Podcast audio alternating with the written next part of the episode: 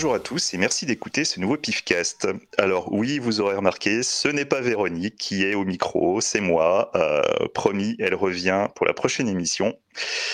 Bref, donc il s'agit du podcast du Paris International Fantasy Film Festival consacré aujourd'hui à la dixième édition du PIF. Et oui, ça fait déjà dix ans donc ça commence dans moins d'une semaine et cette année, donc ça va encore durer une semaine. Donc pour les dates, ce sera du 1er au 7 décembre au Max Linder Panorama. Vous pourrez trouver toutes les infos pratiques sur le site. Vous pouvez prendre un pass pour être tranquille, pour tout voir ou juste aller aux séances qui vous font envie. Et justement, pour vous donner envie aujourd'hui, trois membres éminents du comité de visionnage, donc Cyril Despontin, François Co et moi-même, Xavier Collomb. Et on va commencer donc avec l'ouverture, forcément. Et donc, François, je te laisse l'insigne honneur de commencer. Alors, c'est un immense plaisir de commencer ce dixième pif avec euh, un film d'Alex de l'Iglesia, Venetia Frenia, son dernier film sur le moment, je me suis dit, c'est un petit Alex de l'Ecclesia qui est un petit peu dans la lignée de Migrant Noche ou de Prix au piège. C'est-à-dire que c'est des films qui sont pleins de la colère qui anime le monde en ce moment, qui anime les sociétés occidentales en ce moment. Mais plus le film avance, qui, et le film ressemble un petit peu un, petit, un slasher basique au début, et plus le film avance, plus tu te dis, mais en fait, il n'y a pas de film mineur de Alex de Ecclesia. En fait, toute son œuvre forme quelque chose, un tout cohérent. Si tu veux, dès son premier long métrage, Action mutante, il y a des gens en lutte contre le système, contre la standardisation des choses. Et c'est un petit peu de ça que nous parle ce nouveau film, mais d'une façon euh, beaucoup plus complexe, beaucoup plus subtile, nuancée et amère, en fait, que Action Mutante, qui est le film des débuts, qui est le film un petit peu punk. Là, il y a vraiment quelque chose euh, d'assez fou, euh, justement là-dessus, et d'assez inédit comme regard euh, sur, la situation. C'est un film qui critique le tourisme de masse, tout en étant un slasher extrêmement efficace, avec des, éléments qui, dans n'importe quel autre film de n'importe quel autre réalisateur, seraient des fautes de goût. Typiquement, il y a une scène de fête sur la musique de Die Antwoord, ce groupe sud-africain de très mauvais goût, et dans n'importe quel autre film, ce serait euh, du très mauvais goût. Et là, ça fonctionne en fait. Ça donne une pure énergie cinétique, cinématographique qui fonctionne à fond. Et je ne sais pas si tu es d'accord avec moi, Cyril, mais je trouve que c'est une très belle ouverture. Oui, il faut signaler que c'est un, en fait un, deal qu'a fait Alex de la avec Sony Pictures de plusieurs films d'horreur qui s'appelle The Fear Collection et c'est le premier de, cette, mm. de, cette, de, ce, de, ce, de ce deal entre eux. Ça, ça, arrive aussi en France, l'histoire de, de, partenariat entre une boîte de distribution et euh, des producteurs pour faire des, des, choses ensemble. Ça, ça, il y a eu euh, plein de trucs. Il y a eu là, à une époque en France, la French Fryer et tout. Et là, du coup, euh, de la Glacia, vu son poids dans l'industrie espagnole, a, réussi à négocier ça. Et du coup, c'est le premier, premier ouvrage de ça. Donc, je sais qu'il en enchaîne pas mal. D'ailleurs, on, on l'a invité pour venir au, festival avec sa, sa, compagne Carolina Bang. En fait, il ne pouvait pas parce qu'ils sont en train déjà de préparer le, le prochain de cette de cette de ce, de ce deal quoi voilà. Et effectivement comme tu dis voilà c'est un, un slasher. Voilà, on va pas se mentir c'est un slasher mais un slasher efficace un slasher qui est beau parce que voilà de la fait des beaux films. Euh, donc sa classe. Euh, Venise est, vraiment bien mis en valeur. Il y a un rythme de taré euh, ça ne s'arrête jamais. Il y a un rythme de taré ça ne s'arrête jamais. C'est généreux en, en, en, gore et en violence. D'ailleurs ce sera un peu le le, un, un, point commun de pas mal de films cette année, c'est que, enfin pas tous bien sûr, mais euh, c'est une année très bourrine, voilà, c'est un peu plus bourrin que d'habitude. Il y a un besoin de se défouler. Euh, euh, plus dans la radicalité cette année que, que les autres années, quoi. Et effectivement, c'est toujours cool d'ouvrir. On avait déjà ouvert avec les sorcières du Goramourdi en, en 2014, et de l'Église était venue d'ailleurs, mais voilà, donc c'est toujours un plaisir d'ouvrir avec un, une première française en plus. C'est la première fois que le film est montré en France. J'ai même l'impression de dire que c'est peut-être la, seconde projection du film parce qu'il a été projeté à CGS euh, il n'y a pas si longtemps, il y a, un mois à peu près. Euh, c'est là qu'on l'a découvert et du coup, voilà, c'est le peut-être pas la seconde projection, mais en tout cas dans les, dans les premières projections du film et tout. Donc on est très content d'ouvrir avec ça. ça c'est cool d'ouvrir avec un bon film de genre, un vrai film de genre, un film qui s'assume, qui n'a pas peur d'être un slasher parce que voilà, on a, on a fait d'ailleurs un podcast sur les slashers si, vous avez l'occasion d'écouter le podcast en question. Donc voilà, un slasher qui s'assume, qui est beau, euh, bien mis en image, euh, voilà, qui, qui, comme tu disais, a, du fond. C'est que c'est pas, euh, c'est pas le bas du front, ça parle, comme tu dis, du tourisme de masse et du, du ras-le-bol des, des, locaux, on va dire. Plus, je crois qu'il, je sais pas s'il est de Barcelone de l'Iglesia, mais c'est, un truc que les Barcelonais, par exemple, connaissent beaucoup aussi, le tourisme de masse et qui en ont ras-le-bol et tout. Donc voilà, je pense que c'est un, un ras-le-bol très européen, on va dire, sur, ce qui se passe. Voilà. Quand on a tellement bien parlé, François, que j'ai du mal à... enchaîné, quoi. Voilà. Mais juste, c'était ça le, un grand plaisir d'avoir ce film-là pour l'ouverture. Donc venez, c'est le film est inédit, on ne peut pas le voir ailleurs qu'ici. Et, je pense qu'on fera une grosse fête pour fêter ces, ces, ces, 10 ans, surtout cette année qu'on n'a pas eu la dernière, pour fêter un peu ce, retour au pif après deux ans sans édition. Donc ce sera un, bon film pour démarrer ça. D'ailleurs, est-ce que tu dois parler, tu dois dire un petit mot sur sur le court-métrage d'ouverture, je crois, Xavier, c'est ça Tout à fait. Donc, du coup, pour l'ouverture, on va voir, euh, bah, comme euh, la, vieille habitude, le, court-métrage. Sauf que le court-métrage est donc réalisé par Scott Derrickson, donc le réalisateur de Sinister, L'exorcisme d'Emily Rose ou même Doctor Strange. Et en fait, c'est un court-métrage qui a été réalisé pendant le confinement à Los Angeles et qu'il a réalisé donc avec ses deux fils. Donc Shadowcrawler, c'est un Une Invasion. Euh, on va donc voir un garçon qui se retrouve piégé seul avec un intrus.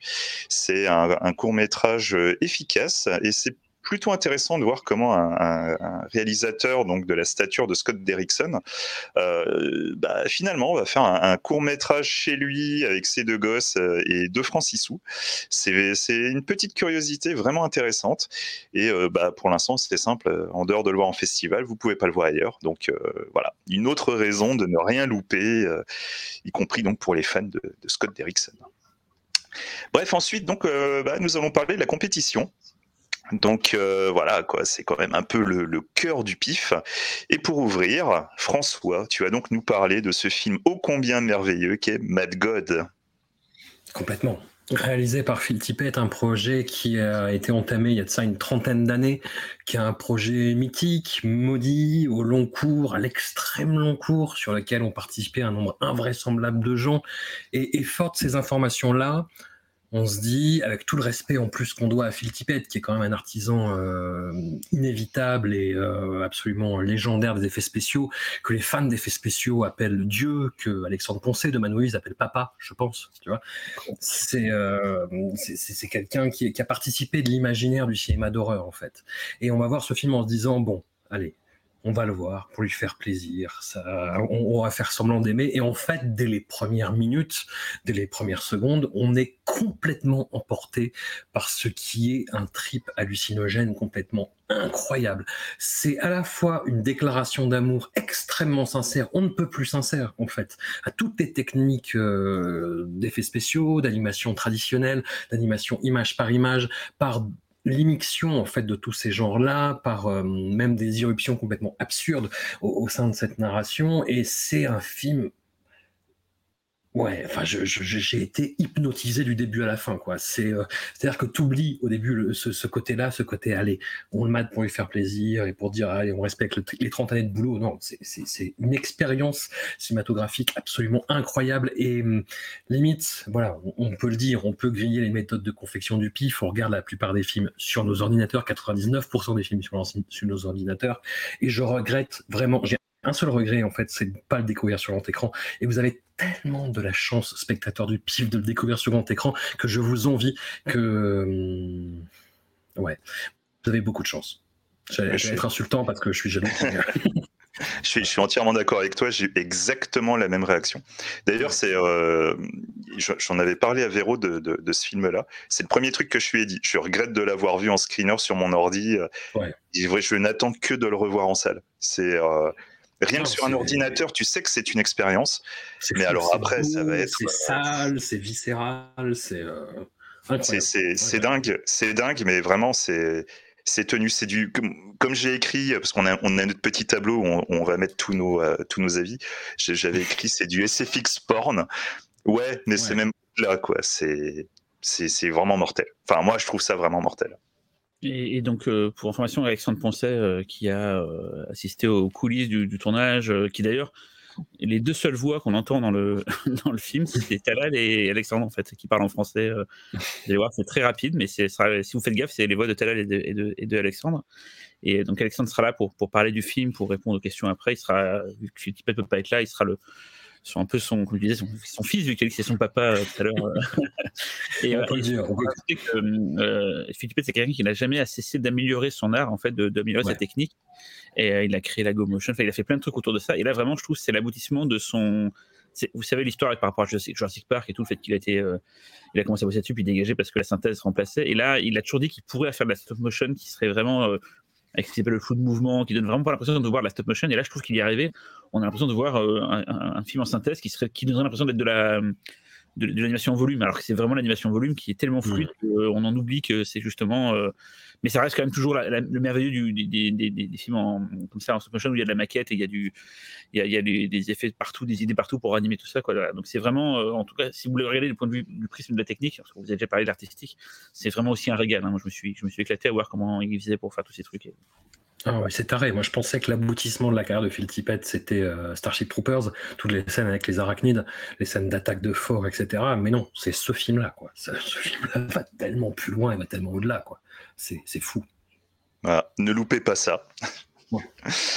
Donc ensuite, on va passer sur le film The Power. Donc euh, The Power est un film écrit et réalisé par Corinna Face, qui avait déjà réalisé en 2005 le film H, qui était un drame. Et donc, euh, The Power va parler d'une jeune femme qui sort de, sa formation d'infirmière. Et plus précisément, on, va assister à sa première journée dans un hôpital. Il faut savoir que le, film se situe dans une période réelle qui a eu donc lieu euh, en Angleterre durant l'hiver 73-74. Et pendant trois mois, en fait, il y a eu un rationnement de l'électricité. Il faut savoir que notre jeune héroïne va être assignée à la garde de nuit et que c'est euh, en plus une héroïne qui a peur du noir. À partir du moment où en pleine nuit, elle va être plongée dans ce qui la terrifie le plus, elle va commencer à se poser des questions sur s'il n'y a pas une présence qui se rapproche d'elle. Donc The Power, c'est un film, c'est un des premiers films que, que sur lequel moi euh, j'ai accroché, on va dire, de, la sélection. C'est un film qui avait quand même déjà eu euh, quand même de très bons échos euh, au niveau festival. Et c'est vrai que en le voyant, bah, tout de suite, on va penser à un énième film de fantôme dans un hôpital, la jeune femme qui, qui, a peur du noir, bah, enfin bon, bref, vous voyez le genre. Et en fait, très rapidement, on se rend compte que c'est l'écriture, et une écriture assez fine qui, euh, qui rend la chose vraiment intéressante. Et surtout, c'est l'interprétation de, Rose Williams qui est vraiment, mais euh, je l'ai trouvé, euh, trouvé vraiment forte. Quoi. C'est, on, accroche tout de suite à son personnage grâce à son jeu. Et, évidemment, bah, la, période actuelle nous parle quand même aussi de, beaucoup, enfin, nous fait nous questionner sur euh, la place des femmes, le, rapport avec les hommes, etc. Et c'est quelque chose qui va être retranscrit dans le film The Power. Donc oui, The Power, c'est un titre qui a un double sens. Et, euh, je trouve que vraiment, c'est euh, c'est une petite tuerie quand même qui, euh, qui passe un peu inaperçue malgré les, bons retours qu'il y a, mais je pense que vraiment il faut, il faut mettre le film un peu plus en avant. Et donc je suis vraiment très très content qu'on le qu'on puisse le, le, diffuser. C'est euh, voilà, ça fait plaisir de voir un film fin et délicat, mais aussi, si je vous dis ça, c'est parce que comme Cyril l'a dit, on a, on a quand même une sélection un peu bourrine cette année. Et du coup, voilà, The Power n'est pas dans cette, euh, dans cette mouvance bourrine. On va être dans quelque chose quand même plus réfléchi, plus fin. Et euh, bah, venez le voir. Ouais, on, a les chevaux en même temps, tu vois quoi. Euh, on a un mix aussi de, on a, on a, on a essayé d'avoir aussi à chaque fois de voir un peu tous les styles de la SF, du hmm. fantastique pur, de l'horreur. Enfin, c'est bizarre. on, au début, moins, parce qu'on commence à choisir les films parce qu'on les aime et tout. Et à bout d'un moment, on commence à réfléchir parmi les choix qu'on a en fonction de tiens, on a peut-être déjà trop de ça, on va peut-être prendre, prendre, de ça. Voilà, c'est un peu aussi qui, des fois, euh, euh, font qu'on va se positionner sur tel film ou tel film pour histoire d'avoir un peu pour tout le monde. Quoi. Il faut qu'il y en ait un peu pour tout le monde. Quoi. Donc, ce sera un peu le Mais effectivement, The Power, c'est pas du tout euh, bourrinos. et comme tu dis, c'est vraiment l'interprétation que je, retiens du film. La photo, d'ailleurs, très très belle aussi. Ah, la photo est magnifique. Et justement, en salle, tu vois, pareil, c'est encore un film où, effectivement, euh, en salle, je pense qu'il va encore gagner un niveau euh, versus ce qu'on a pu voir en screener. Mais ça, ça joue sur l'obscurité, justement, sur les, les, zones d'ombre et justement les, éclairages. parce que je pense que c'est coupure de courant et tout. Non, non mais c'est toute l'interprétation. Elle, elle, est vraiment à la fois dans on va pas trop spoiler, mais voilà, elle, dans toutes les palettes de ce qu'elle peut montrer, voilà, elle est vraiment, euh, elle est vraiment euh, impressionnante. Quoi. Donc ensuite, nous allons passer avec François sur un de mes chouchous, on va pas se mentir, Absolute Denial. Oui, alors très étonnant. Et euh, comme tu, parlais de ce tableau où on note un petit peu nos, commentaires, et ton premier commentaire, c'est art sci-fi un peu rude, et j'ai fait oh merde. Et, et du coup, j'ai mis beaucoup de temps à, te voir, à le voir. Et en fait, pas tant que ça. Tu vois, il y a, tu disais qu'il y avait une thématique bourrinos, il y a aussi une thématique, évidemment, inévitablement, film fait pendant le confinement. Tu vois, tu as déjà mentionné le Scott Derrickson en, ouverture. Et là, c'est typiquement ça. C'est euh, ce réalisateur qui s'est enfermé avec ce projet et qui est, hum, devenu complètement fusionnel, en fait, qui fonctionne sur la technique de la rotoscopie, donc qui est une technique d'animation très particulière, très photoréaliste, qui s'inspire en, en, fait du. Euh, bah, le, le principe, c'est de redessiner sur des images qui ont déjà été tournées. Et là, c'est fait, en fait, pas vraiment comme euh, Scanner Darkly de Richard Linklater, qui est l'exemple qui me vient comme ça en tête, mais dans une, une optique beaucoup plus minimaliste en termes d'esthétique, et qui colle tout à fait au sujet qui est la création d'une intelligence artificielle et ce qui peut en résulter.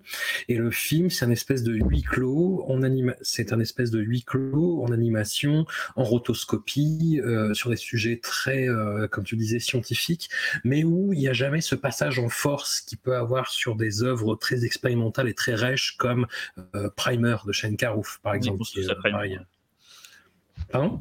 On y pense tous à Primer quand on voit. Euh, bah oui, évidemment. Voilà, c'est la confrontation de l'homme et de la machine par excellence. Mais euh, et le film, ouais, je, je, sais pas, je lui trouve une efficacité, une justesse euh, à laquelle je m'attendais vraiment pas. Et moi, j'ai regardé le truc, j'ai eu l'impression. Alors le film est court, il fait une heure et quart, onze, une heure et quart, voilà, quelque chose comme ça. Et j'ai eu l'impression que ça durait un quart d'heure en fait.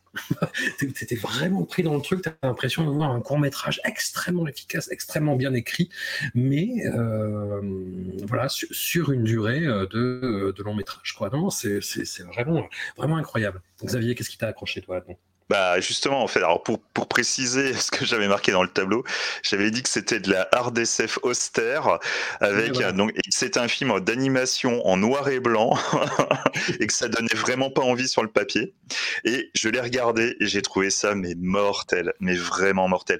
C'est on, on s'ennuie pas du tout. C'est j'ai trouvé ça mais vraiment passionnant. C'est euh, mmh. au, début on s'inquiète un peu, on voit la tronche du truc, plus ça commence un peu avec une diarrhée verbale, on est devant, on fait oh là là où, où est-ce que je mets les pieds? Et en fait très rapidement on est pris mais vraiment à fond dedans et c'est vraiment bien foutu, c'est bien écrit. Enfin, il y a rien, il y a rien qui est là au hasard en fait. C'est, euh, bah, j'ai envie de dire beaucoup de choses sur le pourquoi du comment de ci de ça, mais ah, ça me démange, mais il faut pas. Mais vraiment, Absolute Denial, c'est un de mes très très gros chouchous. Moi, il est dans mon top 3 euh, de, de, de, la compète. C'est, euh, je trouve ça vraiment mortel.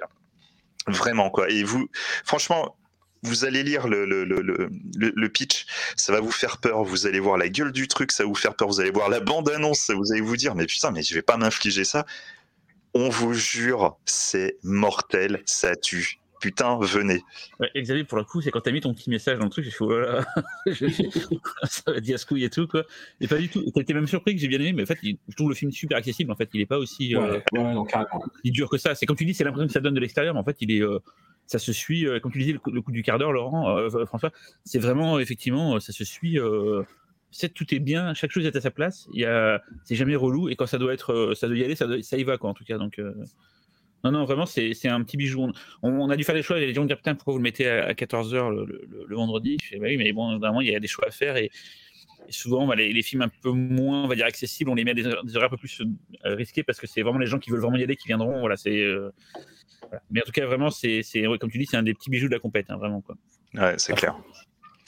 Donc ensuite, bah, toujours avec François, nous allons passer à Comrade Draculich. Ah Alors, je, ne pense pas que ce soit euh, le meilleur film de la compétition, mais c'est mon préféré. Ah j'ai eu, un gros coup de cœur que j'ai euh, un peu de mal à expliquer, je vous avoue. Après, j'ai une petite fascination en fait pour les récits qui se passent pendant la guerre froide. J'ai un petit kink c'est comme ça. Et j'avais jamais vu ce sujet-là, en fait, euh, traité sous cet angle-là. C'est-à-dire quelque chose qui mélange à la fois guerre froide, comédie, espionnage, critique du soviétisme. C'est un film hongrois. On a, moi, je sais pas, il y a quelque chose qui se passe dans le cinéma hongrois en ce moment. Il y a, une petite tension. Et ce film-là, on est une, manifestation que je trouve vraiment intéressante. C'est c'est un pitch qui, sur le papier, m'a laissé complètement dubitatif. C'est-à-dire qu'on a voilà, un héros de la révolution cubaine qui est, suspecté d'être un vampire parce qu'il est beau et éternellement jeune. Et tout est traité sur le, sur le ton ouais, d'une comédie qui est un peu grivoise en plus au début, parce qu'on a tout un espèce de commentaire sur euh, la relation de couple entre deux, deux espions, avec l'homme qui est favorisé alors que la femme est a priori plus intéressante. Et le film d'ailleurs prend cette direction-là et le prend et prend cette direction de façon extrêmement intéressante et fine en fait. C'est-à-dire que le côté grivois, le côté un petit peu euh, coude, coup de coude, est, beaucoup plus fin et, toute cette esthétique un peu toc, un peu un peu numérique, un, peu froide, toutes ces lumières un peu vives, tout prend du sens et tout devient jouissif en fait au, bout d'un moment. Et, et je sais pas pourquoi j'ai été embarqué dans ce film d'une façon inexplicable. Je l'ai vu trois fois du coup depuis euh, et ouais, je prends de plus en plus de plaisir ce film me procure un plaisir assez fou. Il, me fait rire, il me fait sourire, et en même temps, le, côté espionnage marche, le côté fantastique marche, le côté critique patriarcal marche. Il y a un petit miracle qui, se passe que j'ai euh, beaucoup de mal à expliquer, mais, mais que j'adore, vraiment.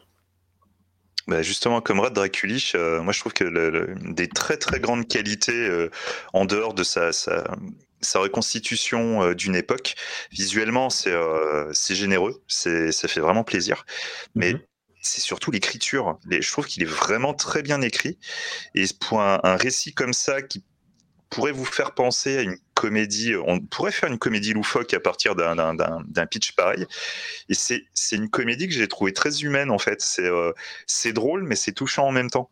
Et je pense que les, les comédiens sont super aussi. Hein. Ah, les comédiens sont mortels, quoi. L'actrice est vraiment absolument génial. l'espèce d'espion qui est censé être le héros et qu'en fait, l'espèce de, de patapouf, euh, peine à jouir, euh, qui, est, Non, il est incroyable, quoi. Mais vraiment, euh, c'est un, un, film qui fait du bien. On va pas se mentir. Euh, là, comme ça, on parle de, comédie, de films de vampires et tout ça.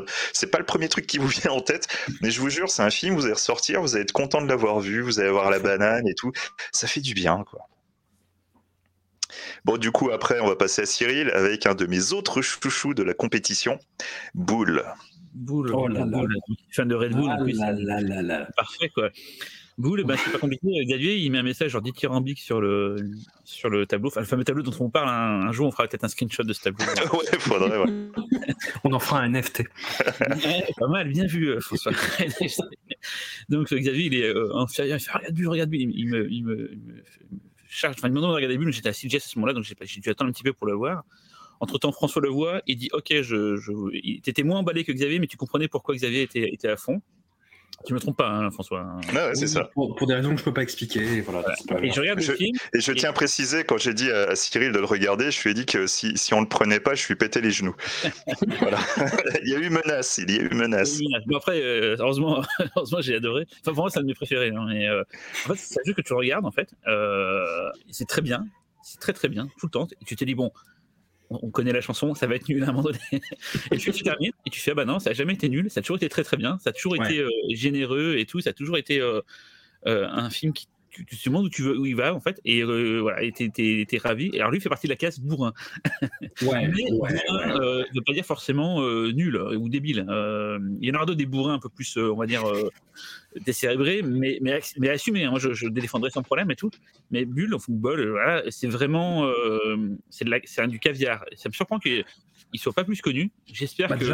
Déjà, si tu me permets, euh, Cyril, il faut, faut, dire que l'acteur principal, c'est Neil Maskill. Neil Maskill, c'est l'acteur principal de Kill List de Ben Whitley. Et mhm. c'est l'acteur dans la série anglaise Utopia originale, qui est le, le tueur à gage, en fait, qui n'arrête pas d'arriver et défoncer des gens en leur, disant, en leur disant Where is Jessica Hyde et, il faut dire que c'est son rôle le plus hardcore. Voilà. Mais vraiment. Voilà, tout est dit. Venez voir Bulle. Vous, voilà, vous faites partie des. Et je pense qu'après, vous spread the word, comme on dit, vous allez, vous allez faire partie des gens qui vont euh, dire à tout le monde Mais putain, on a vu un film de ouf. Euh, enfin, on, on, va pas trop vous survendre les films cette année, on va vous dire qu'on a bien aimé, on va jamais trop euh, survendre si on n'en est pas plus fan que ça, mais Bulle, en tout cas, c'est vraiment c'est de la bombe bébé. Quoi. Vraiment, c'est oui, c'est ça. du soir à, à 19h45 parce que c'est un très bon horaire. Je veux que ce film je veux une salle complète et je veux des gens sortant qui disent putain, ça claquait quoi. Voilà. Quoi. Tu seras là à la fin pour vérifier. Ouais, pour vérifier. Vous allez claquer vos beignets euh, un par un, voilà. Et eh bah, du coup, Cyril, tu vas continuer, tu vas nous parler de Stéphane. Stéphane, c'est un, c'est, bah, le seul film français de la, de la compétition. Euh, c'est un found footage. En fait, je, je, vais, je vais raconter un peu la jeunesse de comment j'ai, je tombé là-dessus, parce que c'est une première mondiale, personne n'a jamais vu le film. Il va d'ailleurs être euh, fini pour le, pour le festival. Moi, j'ai vu un, un, work in progress, comme on dit, quoi. Et en fait, euh, j'ai été contacté par un, un, chargé de prod chez Ninja et Associés. Ninja et Associés, c'est la, boîte de production de Vanessa Brias et Monsieur Poulpe qui se sont rencontrés à Canal et tout, et qui ont lancé, décidé de se lancer dans la, dans la fiction. Donc, ont fait leur premier long métrage, Stéphane. Ils ont donné les, rênes de ce film à Timothée Hochet et Le Capastor. Alors, ça, c'était Timothée Hochet et Le Capastor qui ont, d'abord créé, le film et qui ont été voir après la boîte de production. Je ne sais pas dans quel ordre ça s'est fait, en tout cas. Euh, c'est comme ça que moi je l'ai compris. En tout cas, euh, Timothée Hochet, vous le connaissez parce qu'il avait fait la série Calls, euh, une série audio qui est passée sur Canal qui a fait parler beaucoup d'elle. C'est son premier long métrage. Et donc je reçois un lien donc, de, Kevin, pour ne pas le citer, qui, qui, bosse à, Ninja et Associés. Il me dit Tiens, voilà, on a, fait ce film-là, on aimerait se mettre au pif. Et bah, je regarde le film en me disant, bah, on nous envoie un film, je le regarde, c'est ce que je fais à chaque fois. Et le film passe, et puis ça joue bien, c'est rigolo, c'est un peu inquiétant, puis ça passe, et puis vraiment, je trouve ça de, vraiment de plus en plus bien. je me dis, c'est vraiment, vraiment rien, mais tout. Je laisse un peu mûrir, je dis, je t'écris François, je crois, je t'ai écrit très vite, je dis, tiens, regarde, Stéphane, mmh. je crois qu'il y a un truc, je lui dis, je sais pas comment je t'ai dit ça, mais je dis, je crois qu'il y a un truc. Euh, mais tu sais, des fois, j'ai peur de m'emballer, tu vois. Euh, ça m'arrive souvent et les gens le savent que j'ai tendance à m'emballer. j'ai préféré avoir l'avis du sage, on va dire.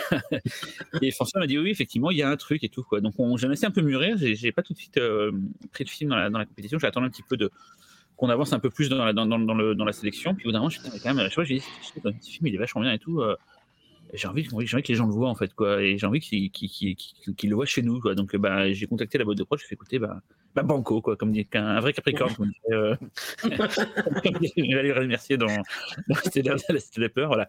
Et voilà, donc on a ce, ce, ce footage où on va suivre l'histoire d'un d'un apprenti réalisateur qui essaie de faire tourner ses potes dans des dans ses fictions improbables et tout quoi et qui va tomber sur bah, sur Stéphane un, gars un peu bizarre mais qui a l'air d'avoir des, des, ressources qui a l'air de connaître des choses et tout et puis euh, on va suivre un peu euh, leur périple et bah, si forcément on l'a pris c'est que forcément ça tourne mal, comme ils disent dans les, dans les annonces sur les sites web et tout. Du coup, je crois que tu n'as pas vu Xavier, peut-être François, tu, si tu dis un petit truc. Euh. Oui, en plus, Timothée Hochet, moi j'étais plutôt euh, très très très client de la série Calls. Et euh, j'ai pas trop suivi ce qu'a fait son compère, par contre, euh, Lucas Pastor, mais j'avoue que la fusion des deux, en fait, des deux énergies, dans des proportions. Euh, c'est un peu emmerdant d'en parler parce qu'il faut pas se spoiler.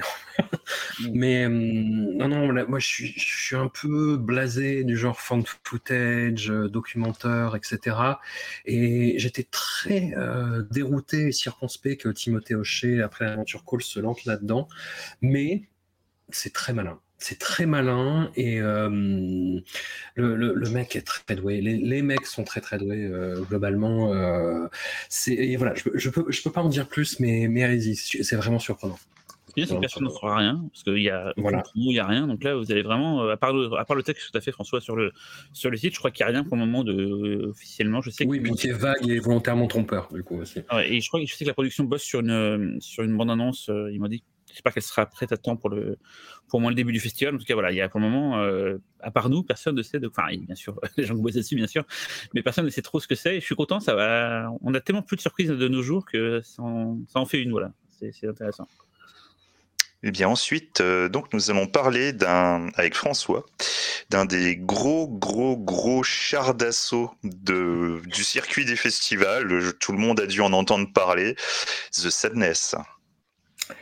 Alors, oui, puis c'est litigieux comme film. C'est un film qui fait débat, ce qui ne laisse pas indifférent, comme on peut dire.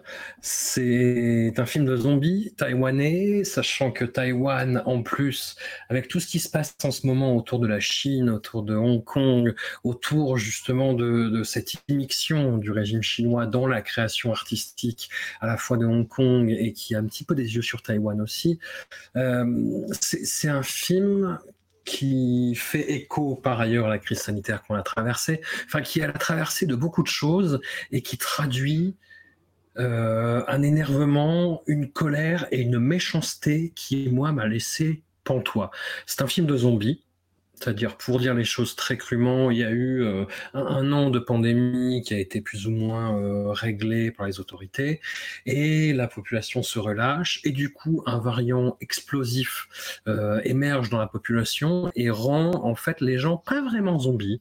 C'est-à-dire que c'est quelque chose justement qui est beaucoup plus taquin que le zombie. C'est ça rend les gens méchant. Ça rend les gens sadiques, ça rend les gens hargneux, cyniques euh, et prêts à se livrer aux pires atrocités dans le but de faire souffrir les autres. Donc c'est une, une, version moderne, une prise moderne sur le, le film de zombie qui est incroyablement vénère. Et là où le film, et là où le film euh, scinde le public en deux parmi les amateurs de genre, c'est qu'il y a des gens qui sont complètement euh, ébouriffés par ce qu'ils voient, qui trouvent ça euh, absolument incroyable, jouissif, etc.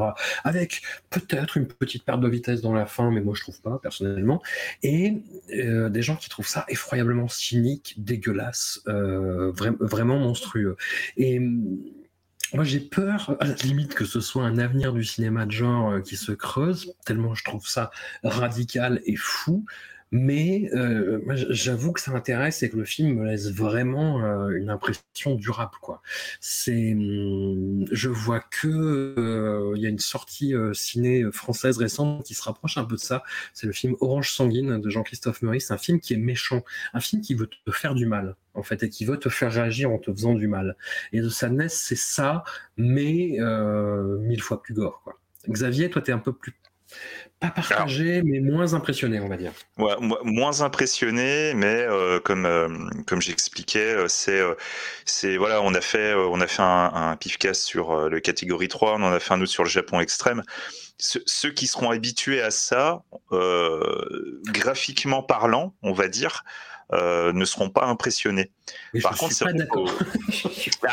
voilà. Tu vois, moi j'ai vu le même film que toi et on parle de ce tableau de l'infamie depuis tout à l'heure où tu nous as dit euh, ouais franchement ça va classique et tout machin et Xavier tu n'as pas d'âme. Hein, c'est ça, c'est ça. Il, tient ses paroles. D'un point de vue, je parle de, du gore. Ah oui, non mais il tient. Il tient. pas aussi méchant d'un point de vue de, je sais pas, comme comme Running, euh, euh, Run and Kill où, ça devient vraiment euh, dur ah, moralement. je trouve que si. Ah, je trouve que si. Je trouve que limite moralement c'est ton axe. Ah ouais, mais, c'est intéressant. C'est plus, je, je, dis vraiment, par contre, c'est vraiment ça y va niveau gore. C'est pas du CGI, c'est du prosthétique. C'est, on voit bien tout. Enfin, tu vois, quand t'aimes bien le fantastique pour ça, parce que moi j'aime le gore, j'aime, j'aime quand on voit des effets, des, beaux effets pratiques. Bah, j'étais cassé conquis par ça et ça, je trouve que ça allait bien loin à chaque fois. Mais attention, ah, je, tiens quand même à préciser, je, c'est, j'ai jamais dit que j'aimais pas le film, attention. Hein. ça, reste efficace, euh, ça s'arrête jamais, c'est bourrin, ça y a pas de souci. Voilà, moi c'est juste que j'aime bien qu'on soit un petit peu, euh, il y a un peu plus de saloperie, mais, euh, mais cependant, je tiens quand même à préciser un truc parce que je l'ai, entendu concernant The Sadness. Euh, beaucoup de personnes qui, qui, qui, essayent de mettre ça un petit peu en parallèle à Serbian Film. Non, non, on n'est pas, on n'est pas dans, dans, dans, des trucs nuls comme Serbian Film. Ouais, euh, voilà. Serbian Film. Hein. Ah, non, non, The Sadness, ça, voilà, ça, il y a, y a, un vrai ressenti euh, sur l'actualité euh, sociale, politique. Il y a, y a quelque chose dans l'écriture. On peut pas, on peut pas enlever ça. Enfin voilà, c'est ça, reste une véritable œuvre. C'est pas juste un produit qui est là pour choquer. Donc, euh, ça, déjà rien que pour ça, ça mérite vraiment d'être vu. Et, euh, et, puis si en plus c'est bourrin, euh, allons-y quoi. Après que moi je suis un petit peu, que je suis un petit peu chichiteux parce que j'ai pas, j'ai pas suffisamment de trucs. C'est juste une question de goût. après dans l'absolu, ça reste bourrin et il y a deux trois scènes, voilà. Vous allez en parler en sortant, ça c'est sûr. Ah. 2, 3, 10, 12. oui, c'est assez sourd, hein. c'est pas genre. Euh... Des fois, t'as des films de genre où il y a une scène qui claque et tu vois, et tout le reste, tu fais un peu chier. Là, euh, genre, le mec, euh, moi, l'hyperactif que je suis, était content. J'avais ma dose de, de bidoche assez régulièrement. Ouais, mais c'est ça. J'ai vu des, euh, des, commentaires qui disaient oui, ça s'essouffle dans le dernier tiers, et au bout d'une heure et quart, t'as un truc qui se passe, tu fais ah bah tiens, quand même, tu vois. Ça s'essouffle parce que les gens ont plus le sang, les gens sont de leur sang et ils ont plus rien à donner, quoi. Ouais, ouais, je sais pas. Ouais. Enfin bon, bref, on va continuer à dérouler. Donc euh, là, je vais vous parler d'un truc qui s'appelle The Fist. Donc il s'agit Pas le, pas le point, attention. Non, non, non, le festin, si vous préférez. Donc, euh, premier long métrage de Lee Evan Jones, c'est un métrage qui nous vient du Pays de Galles. Et d'ailleurs, les dialogues sont entièrement gallois. C'est intéressant à noter parce que ça donne, euh, je trouve que ça donnait vraiment une ambiance euh, particulière. Et, et, surtout, l'autre particularité du film, c'est qu'il s'agit d'un film d'horreur écologique. Alors, voilà, là comme ça, ça vous parle pas trop, donc il va falloir venir voir le film pour comprendre. Globalement, l'histoire, euh, c'est une famille euh, plutôt riche qui va préparer un, banquet euh, dans leur luxueuse demeure qui est située en plein milieu de la campagne galloise. Et, et donc, dans cette famille qui d'extérieur a l'air d'être une famille parfaite, euh, les enfants sont beaux et tout machin. Très rapidement, en fait, on va suivre une jeune domestique Caddy, qui est interprétée par Hans Elvy, que j'ai trouvé vraiment mais mortel dans le film. Et euh, waouh Et en fait, en la suivant, on va découvrir un petit peu la face cachée de cette famille. On va, on, on, va rapidement voir toutes les, tout, tout, ce qui ne fonctionne pas, tout, ouais, tous ces dysfonctionnements au sein de la famille, mais même dans les personnalités de, ces différentes personnes plus on va avancer dans la préparation de, ce repas, plus on va se rendre compte de, de, l'horreur qui nous entoure. Et euh, je parle vraiment d'une horreur réaliste. Sauf que dedans, il y a un élément supplémentaire, je ne vous dis pas lequel, qui va se greffer et qui va transformer ce ce film qui pourrait être un petit peu dans, un petit peu dans cette tendance, euh, tu vois, de, de, un petit peu à la, quelque part à la festen ou autre, enfin, du moins ce qu'on pourrait penser, pour petit à petit vraiment arriver dans un, un film qui devient de plus en plus dérangeant pour vraiment arriver dans l'horreur.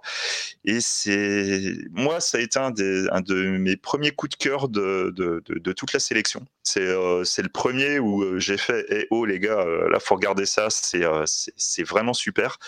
Et voilà, enfin moi il y a un peu tout ce que j'aime dedans. C'est un film qui de prime abord est extrêmement froid. c'est des cadrages très cliniques. Hmm. Et en même temps, j'ai trouvé ça vachement bien écrit. C'est plutôt intelligent. Euh, il y a un vrai message derrière. Tous les personnages sont, sont intéressants, pas foncièrement mauvais, mais pas, pas vraiment bons. Même bon, voilà, vous verrez. Et, euh, et, surtout, ouais, ça, voilà, ce que ça raconte, c'est vraiment intéressant. Donc euh, voilà, c'est pas souvent qu'on voit ce, ce, type de film d'horreur vraiment qui va vous parler de la nature. Et voilà, je trouve que c'est, voilà, il avait vraiment sa place dans la, dans la compétition et c'est un de mes voilà, c'est un de mes, mes trois chouchous. Euh, moi, j'ai vraiment beaucoup aimé le film. Je sais pas si vous. Il y, a, toute une nouvelle vague de, de films justement sur cette thématique-là qui arrive avec cette espèce de, de phrase qu'on a beaucoup entendue au second degré et euh, pendant les derniers, les derniers mois, voire les dernières années, c'est-à-dire la nature reprend ses droits. Bah, c'est, on, est en plein là-dedans, tu vois, on est vraiment dans, dans, ce délire-là, et il y a un petit peu le, film de clôture qui, qui va là-dedans. Et hum, alors, tu parlais de Feston, moi j'avais plus peur d'un cinéma dispositif à la Yorgos Lantimos parce qu'il y a vraiment le, côté euh, voilà composition des, des, des, plans euh, euh, côté film dispositif en fait qui, qui, moi, au bout d'un moment, euh, quand il n'y a pas un petit peu de relâchement, euh, me, me, pète les burnes, si vous me passez l'expression, ce dont je doute.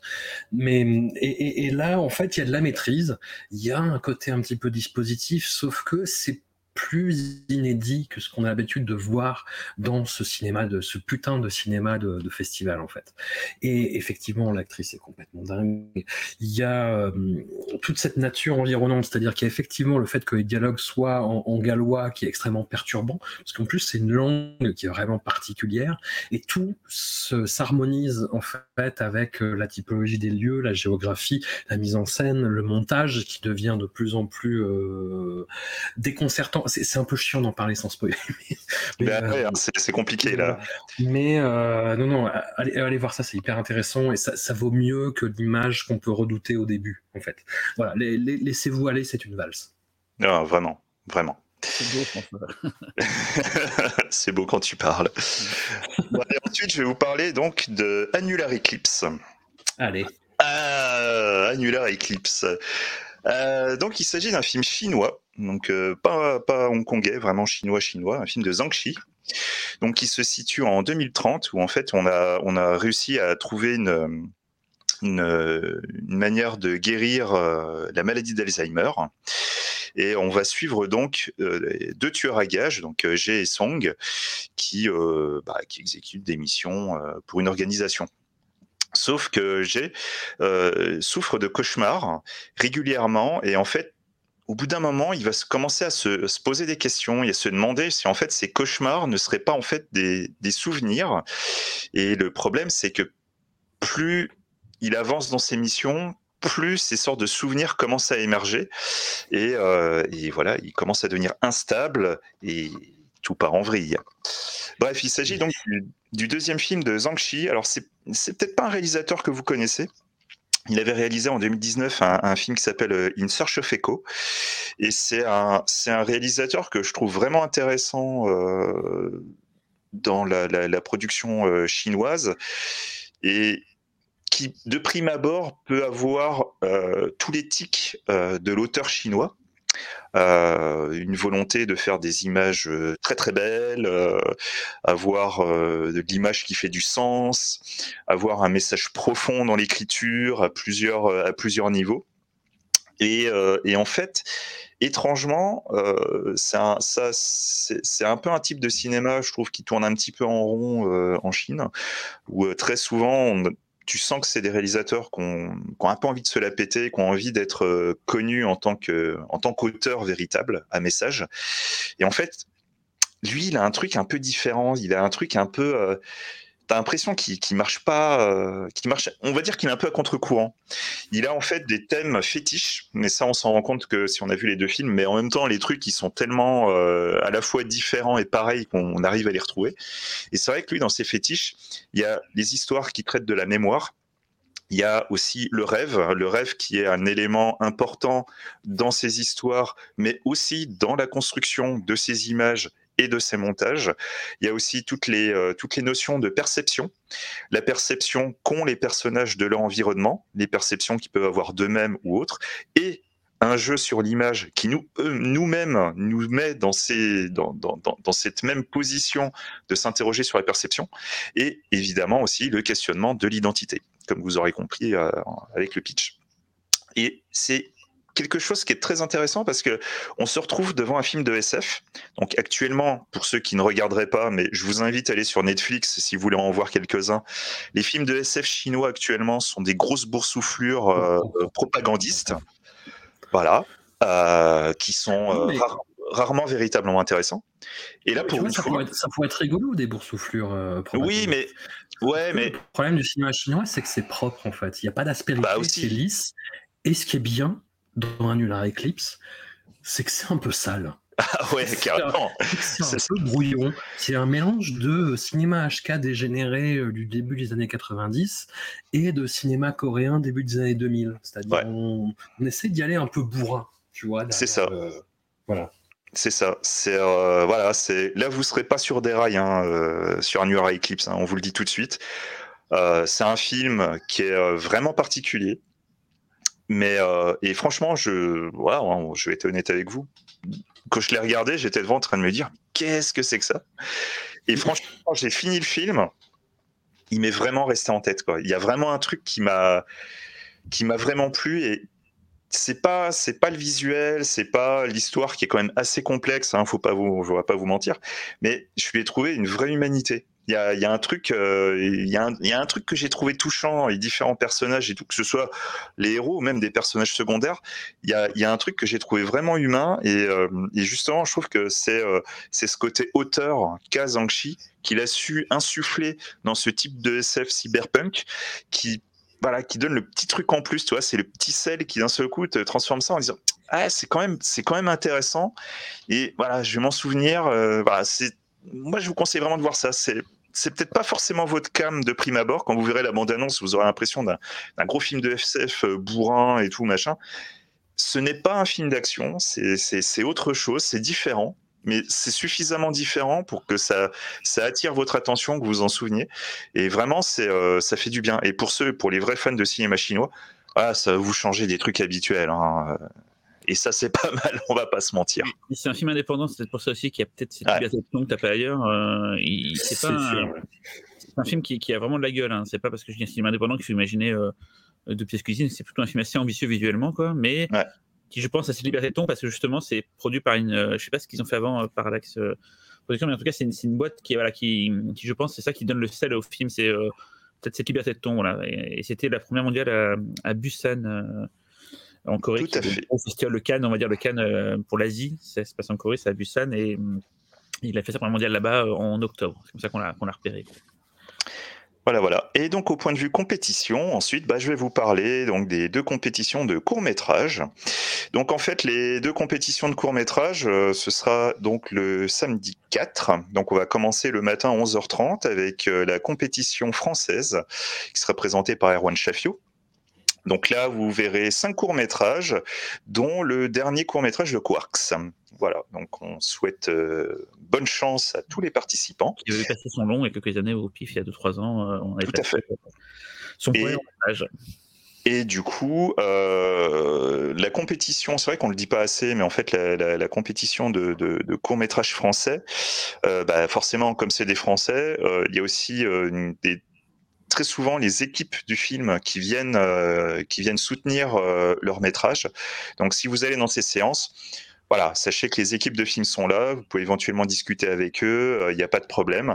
Ça peut être plutôt intéressant si, si vous voulez en apprendre un peu plus sur comment on fait les courts-métrages, quelle est l'actualité française, quel est le, le, style de cinéma de genre actuel. Donc voilà, faut pas hésiter. Ensuite, l'après-midi, euh, à 17h, vous aurez donc la compétition de courts-métrages internationaux présentée euh, par la sémillante Véronique Davidson et moi-même. Donc cette année, nous aurons neuf courts-métrages. Donc il y a six pays qui sont en compétition. Étonnamment, cette année, euh, les Pays-Bas arrivent en force avec trois œuvres en compète et pas des moindres. Donc, euh, je vous invite vraiment à venir voir aussi cette, euh, cette séance de cours. Je sais que les courts métrages, ça peut être assez compliqué pour vous qui nous écoutez. Euh, les courts-métrages, c'est généralement les gens ont tendance à penser qu'ils n'aiment pas, mais j'aurais tendance à vous dire, vous regardez des films à sketch, une séance de court-métrage, c'est équivalent à un film à sketch. Du moins, c'est comme, c'est comme ça qu'on les conçoit d'ailleurs. C'est souvent mieux, Xavier, je trouve. Les films, les c'est vrai. Mieux que bah, c'est vrai, oui, oui, oui. Et euh, voilà, donc même si vous n'êtes pas très court-métrage, je vous invite quand même à tester. Venez au moins une fois, venez chez nous, vous regardez et tout, et puis si ça vous plaît pas, on va pas insister, mais franchement, testez. Voilà. C'est pas pareil de, regarder un court métrage de temps en temps et se dire c'est trop court, il n'y a pas de fin, il n'y a pas machin. Venez, assistez à une vraie séance, vous verrez tout ça, vous allez voir un truc, une énergie qui se déplace de cours en cours. Vous verrez, c'est vraiment intéressant. Si vous aimez pas, vous revenez pas, mais on pense que vous allez aimer et vous reviendrez l'année prochaine. Voilà. Bref, ensuite, on va passer donc au hors compétition. Et on va commencer avec Cyril qui va nous parler bah, justement d'un film à sketch, ça tombe bien, et euh, d'une série que vous connaissez, une série qui est quand même légendaire, que tout le monde connaît à travers le monde, VHS 94, la nouvelle itération. Et surtout que VHS, enfin à la base, c'est même pire, c'est que c'est à la fois un truc que je déteste, c'est mélange à la fois le full footage et le film à sketch. Donc, on dire que quand les VHS sont c'est bon, euh, sans moi. Sauf que c'est bien fait, c'est fait par des gens. Euh, euh, c'est Brad Miska, le patron de Bloody Disgusting, qui est derrière tout ça, qui a initié le truc et tout. Et c'est une saga qui. alors, j'ai pas vu le 3, j'ai pas vu Viral, mais j'ai vu les trois autres, du coup, j'ai vu le premier, qu'on a d'ailleurs passé en 2012 au PIF en, en première française. le deuxième, qui est assez mortel, surtout pour le segment de Gary Evans. Et du coup, bah là, c'est le troisième, c'est le quatrième, donc VHS 94, qui a, qui, a, qui a été fait pour la plateforme Shudder aux États-Unis. Donc, il a, il a été montré au Fantastic Fest. Il est sorti là-bas aux États-Unis, donc sur, sur, Shudder, et c'est la première européenne du film. Euh, bizarrement, il n'était pas à CGS. Et pourtant, pas, pas, pas. Ouais, ouais, ouais. En, salle, ça va être mortel. Il y a toujours un film ou un sketch pourri, ou même des fois, il y a juste un sketch, un sketch de bien dans un dans un, film omnibus comme ça et tout. Sauf que là, bah, tous les sketchs, ils démoulent leur race. Pas tous au même niveau, on va dire.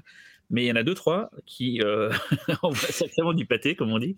Euh, on vous laissera, parce que si on vous dit c'est lequel, vous allez vous dire Ah ouais, c'est le sketch de machin, donc il paraît qu'il est bien.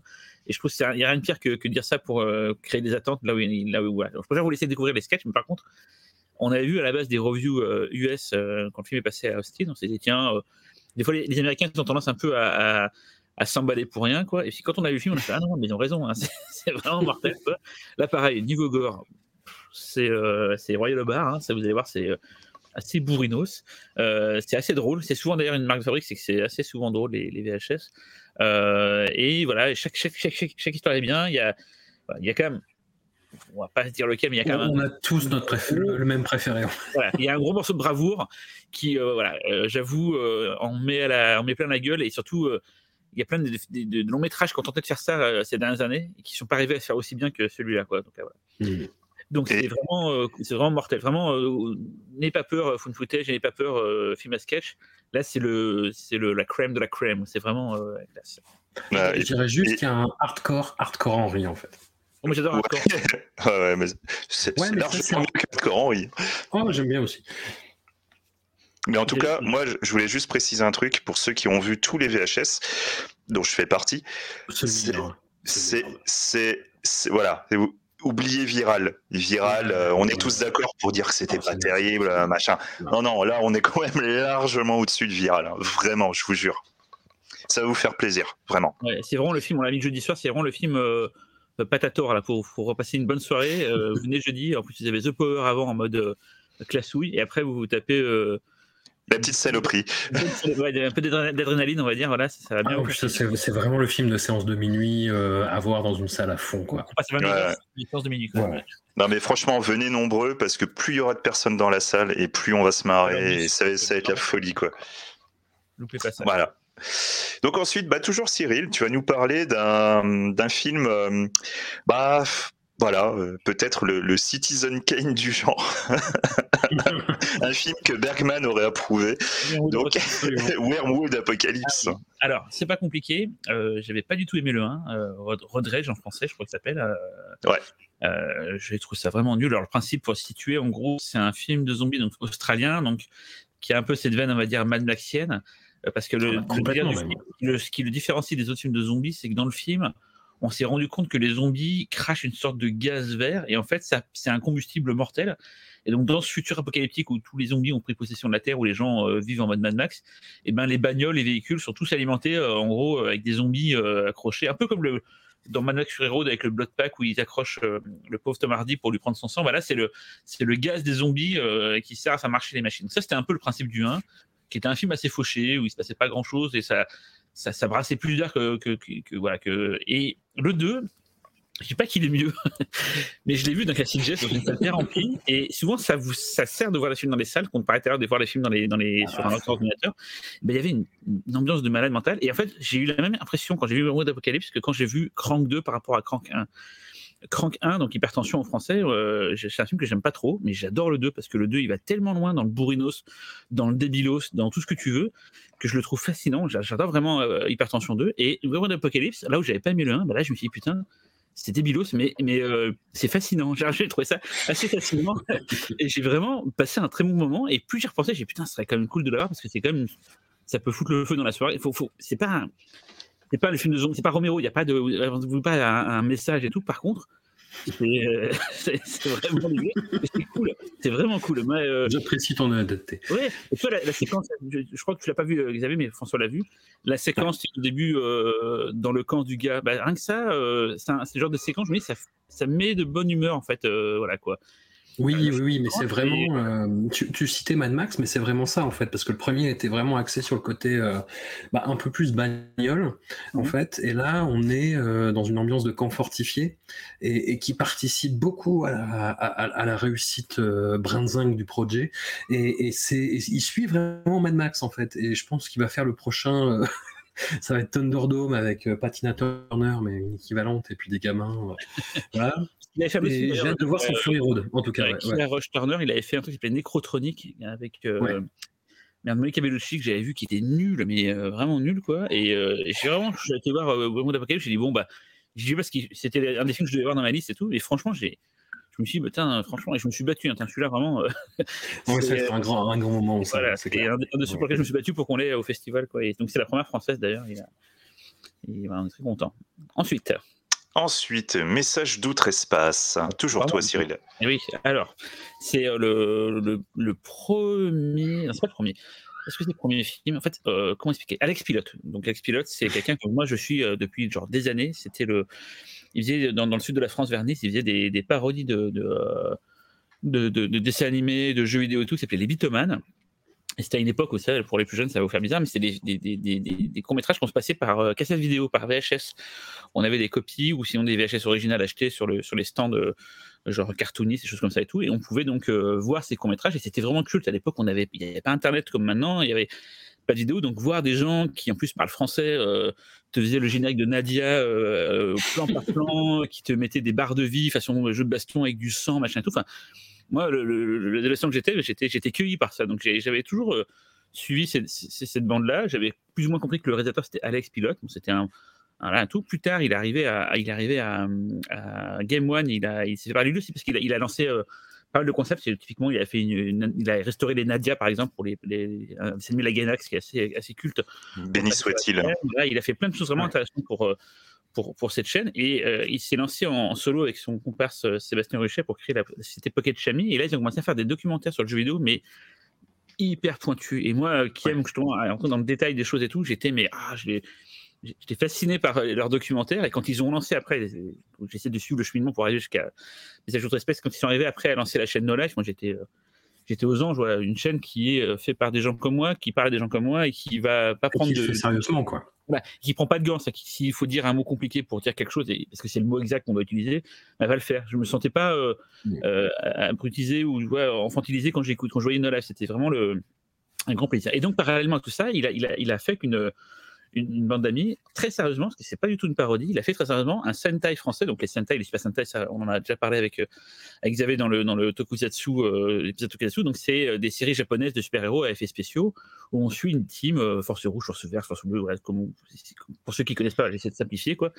Et, mais c'est souvent fait au Japon, même c'est quasiment fait à quasiment qu'au Japon. Il faut imaginer que les, les Power Rangers, c'est à la base un coup marketing de prendre des séries japonaises et de virer les acteurs euh, quand ils ne sont pas euh, déguisés pour mettre des acteurs américains à la place.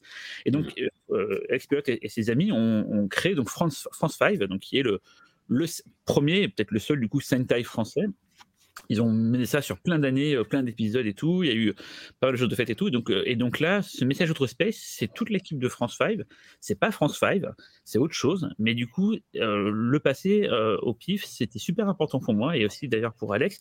Parce qu'à la fois, c'est cool de montrer le film sur un écran de cinéma. Avec en plus, vous allez voir, comme le film est court, on a pensé à tout. Il y aura un long making-of comme Alex sait si bien les faire, c'est lui qui faisait tous les, debug modes sur No Life et franchement debug mode c'était de la c'était de la bombe quoi. Donc il va nous faire un making of, je l'ai pas encore vu mais je sais que ça va être mortel. Il y aura euh, une longue discussion avec Alex, il y aura pas mal de bonus, de trucs un peu surprises qu'il a préparé et tout. Donc ce sera une belle et grosse séance. Hein. Vous, vous focalisez pas sur la durée de message d'autres espèces, c'est vraiment ça va être assez fat. Et c'était l'idée en tout cas pour moi de, de de pas récompenser, pas de mettre un prix d'honneur, mais c'était une façon pour moi de mettre en avant quelqu'un qui a souvent été euh, dans l'ombre, même si on le voyait souvent sur Noël, mais c'est quelqu'un qui est assez discret. Et c'était pour moi hyper important de, bah, de, faire cette séance, voilà, pas en l'honneur, c'est un peu fort, mais c'était une sorte de, sacraliser voilà, tout ce qu'a fait Alex depuis des années. Bah, c'était l'occasion pour moi de, lui rendre un peu hommage et, voilà. Et donc passer en première mondiale son, son, premier film de fiction, c'était euh, c'était important et je suis très très fier qu'il ait accepté de le, que ce soit au pif que ça se passe. Et voilà, donc il y aura, il sera une belle séance. Il y aura beaucoup de personnes de l'équipe qui seront là euh, pour, euh, pour euh, présenter le film et tout. Et je, sais que ça va être un, des grands moments de ce festival. Et pour ceux qui aiment ce qu'a fait Alex et tous ses amis pendant des années pour, pour cette culture souvent opprimée en France, ben voilà, c'est. Je vous invite à venir très nombreux. En plus, si vous êtes fan de No Life, de, France 5, c'est l'esprit que vous avez aimé pendant ces années-là. Donc, n'hésitez pas à venir très nombreux à cette séance. Je pense qu'elle va être bien remplie parce que la fanbase No Life slash France 5 est assez importante et c'est toujours. Euh, on sait qu'on est toujours bien, bien, euh, on se on se met bien quand on va voir un, truc d'Alex parce qu'il y euh, y aura toujours beaucoup de choses à, récupérer dans le sens à apprendre et choses. Voilà, c'est, c'est, ça va être une belle séance, voilà, et, c'est, un, très beau film, je trouve. il y a un souci du détail sur les reconstitutions de l'époque, sur le plaisir de jouer. Enfin voilà, c'est un, film assez, beau et assez touchant d'ailleurs en plus, je tiens à dire. Voilà. Très bien. Et bah du coup, tu vas continuer avec étonnamment un, documentaire euh, qui, euh, moi personnellement, ne me disait pas grand-chose. Et en fait, vu comment tu en as parlé, j'ai très envie de le voir. Donc, The Fun Footage Phenomenon. Alors, donc pour encore en faire les coulisses du pif, en fait, euh, CGS, c'est je crois 160 ou 180 euh, films. Euh, on peut pas tout voir, hein. CGS, c'est impossible. Donc, ce qu'on fait, c'est qu'on, dès que les programmations sont annoncées, on demande tout ce qui est possible à avoir comme lien euh, avant pour qu'on puisse voir le maximum de films euh, avant le festival. Et il y a souvent des films dont on n'arrive pas à trouver les, droit, ou alors c'est compliqué parce qu'à cause du piratage, n'y a pas forcément que d'envoyer de liens, des choses comme ça et tout. Donc, bah, j'ai une liste de films à voir. C'est principalement des films qu'on n'a pas pu avoir en lien. Et en lot, il y avait Full Footage Phenomenon. D'ailleurs, j'ai j'ai même failli annuler pour aller manger des tapas. je non, il faut être sérieux, c'est terrible. Tu dois aller voir le film, c'est ton boulot. Parce qu'un documentaire sur les full footage, autant te dire. L'abnégation de cet homme. Voilà, ça me, donnait, ça me donnait pas envie du tout d'aller voir ça, quoi. Mais j'y suis allé, et putain, bah, j'ai eu raison, parce que j'ai trouvé ça dément, mais vraiment, euh, c'est, m'a surpris. Euh, déjà, ils sont tous là. Que tous ceux qui ont fait du full footage hein, euh, sont tous présents. Et y a, ça commence par Deodato, ça, ça, il y a les, les mecs de euh, Paris Project, il y a le mec de Megan Missing, il y a les mecs de Paranormal Activity, enfin, il y a tous les, tous les grands, même, même les petits, dans le sens où on va te parler des, débuts du fun footage. Il y a vraiment, Paco Plaza, euh, tout ça. Paco Plaza, il y a, il y a, ouais, il y a Balaguerro, enfin, il y a vraiment, ils sont tous là, quoi. Euh, ça parle même de Star près de chez vous pour vous dire à quel point ça, ça, c'est très complet. Mais c'est pas juste euh, un, un, un, déroulé année par année de ce qui s'est fait dans le fun footage. Le film a cette intelligence de parler de, de, ce que c'est que le fun footage, de se poser des questions de ce que c'est qu'un fun footage, et même de, l'inclure dans l'époque où on est. Typiquement, le fait que maintenant tout le monde a des téléphones portables, comment on, peut filmer un fun footage Ça se pose plein de questions, ça répond à plein de questions, ça parle même du, de la place de l'équipe, est-ce que l'équipe doit être montrée, est-ce qu'on ne doit pas montrer l'équipe c'est, c'est hyper intelligent, en plus d'être une sorte de, de, mémoire à l'instant T de tout ce qui a été le fun footage, euh, ça parle même de littérature, c'est à quel point ça, ça va loin, ça, c'est, vraiment une sorte de, de, masse d'informations. Avec, ça remonte à Dracula, ouais de la contextualisation, euh, tous les gens qui ont participé qui sont là, et ils ont plein de trucs intéressants à dire. Enfin, pour quelqu'un qui n'aime pas le fond footage comme moi, je me suis dit, peut-être que j'ai été un peu idiot de le, prendre ça un peu de haut. Effectivement, il y a, vraiment des, très beaux films là-dedans. Quand on voit d'ailleurs le documentaire, il y a plein de qu'on se rappelle, ah oui, ça c'est quand même pas mal et tout, j'ai envie de le revoir et tout. Donc c'est vraiment, euh, et, en plus, d'un point de vue de la forme, ça, ça m'a surpris. Le film est très beau. ils ont vraiment soigné leurs interviews et ils sont même pas eu luxe de commander à Simon Boswell une BO. Donc Simon Boswell a fait énormément de BO, mais par exemple, si vous avez aimé les BO de films de Richard Stanley comme Hardware ou, ou, ou Devil, c'est Simon Boswell qui a fait les, musiques euh, le, le, délirium de, euh, de Michele Soavi, euh, merde, c'est quoi Bloody Bird en français, voilà, c'est un compositeur de musique que j'aime beaucoup, et il a fait la BO euh, de Foo Fighters Phenomenon, donc c'est un film, qui, un film qui est beau, un film qui est, qui est, bien mis en musique, qui raconte beaucoup de choses, avec tout le monde, il y a vraiment tous ceux qui ont fait du footage sont là, il, y a, il, y a, il en manque pas un seul, quoi, et je crois que, je sais pas si François, tu as peut-être vu des manquements, peut-être que il y a peut-être des films... Non, non, ouais, mais je crois que des, des, des anecdotiques qui sont présents et tout, et ça raconte vraiment plein de trucs, et surtout ça parle vraiment ça se pose plein de questions et ça apporte plein de réponses. Et c'est assez rare pour le cinéma. C'est que souvent, les documentaires qu'on voit dans les festivals, ça peut nous arriver d'en passer des concepts d'ailleurs aussi, je, on s'en excuse, mais c'est souvent plus un, déroulé, voilà, genre à telle, époque, il y avait ça, là, ça, c'est beaucoup plus malin que ça, c'est beaucoup plus intéressant que ça, je trouve. Non, non, carrément. Il y a un, un, seul truc que j'aime peut-être moins que les formes de footage, c'est effectivement les docus qui sont une suite de, témoignages face cam et c'est un film qui regroupe ces deux éléments et, que je trouve mortel quand même quoi effectivement parce que c'est construction il y a des, parallèles euh, qui, sautent un peu aux yeux en fait quand ils sont énoncés comme ça mais auxquels tu n'avais pas forcément pensé.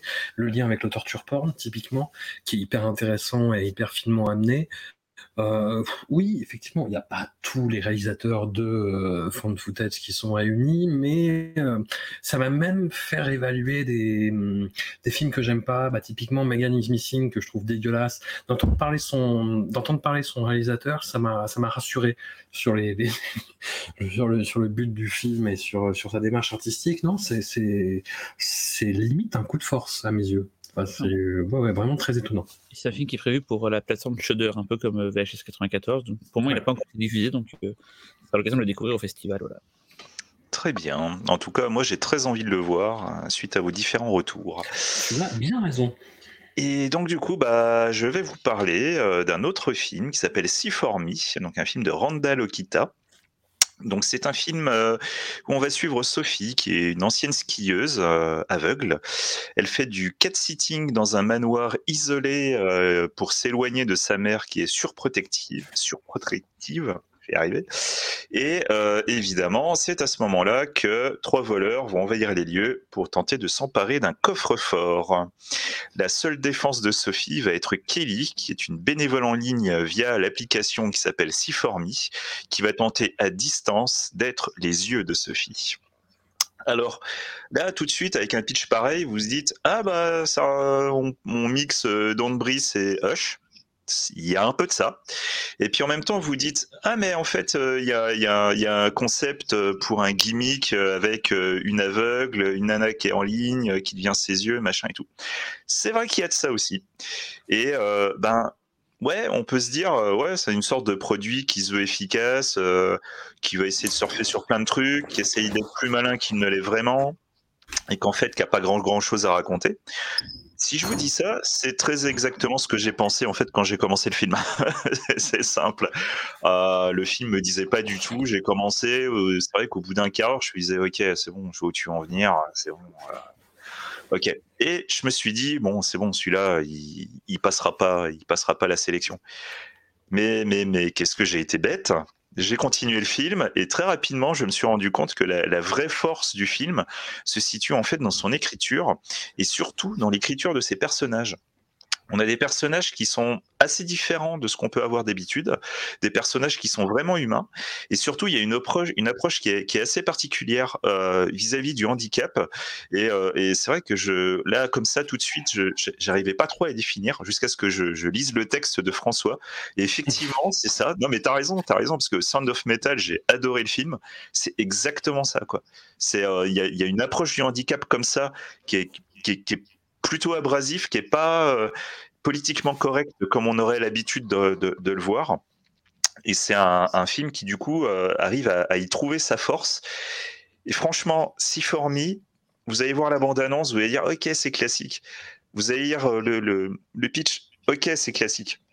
Je vous jure, allez-y, vous allez être étonné.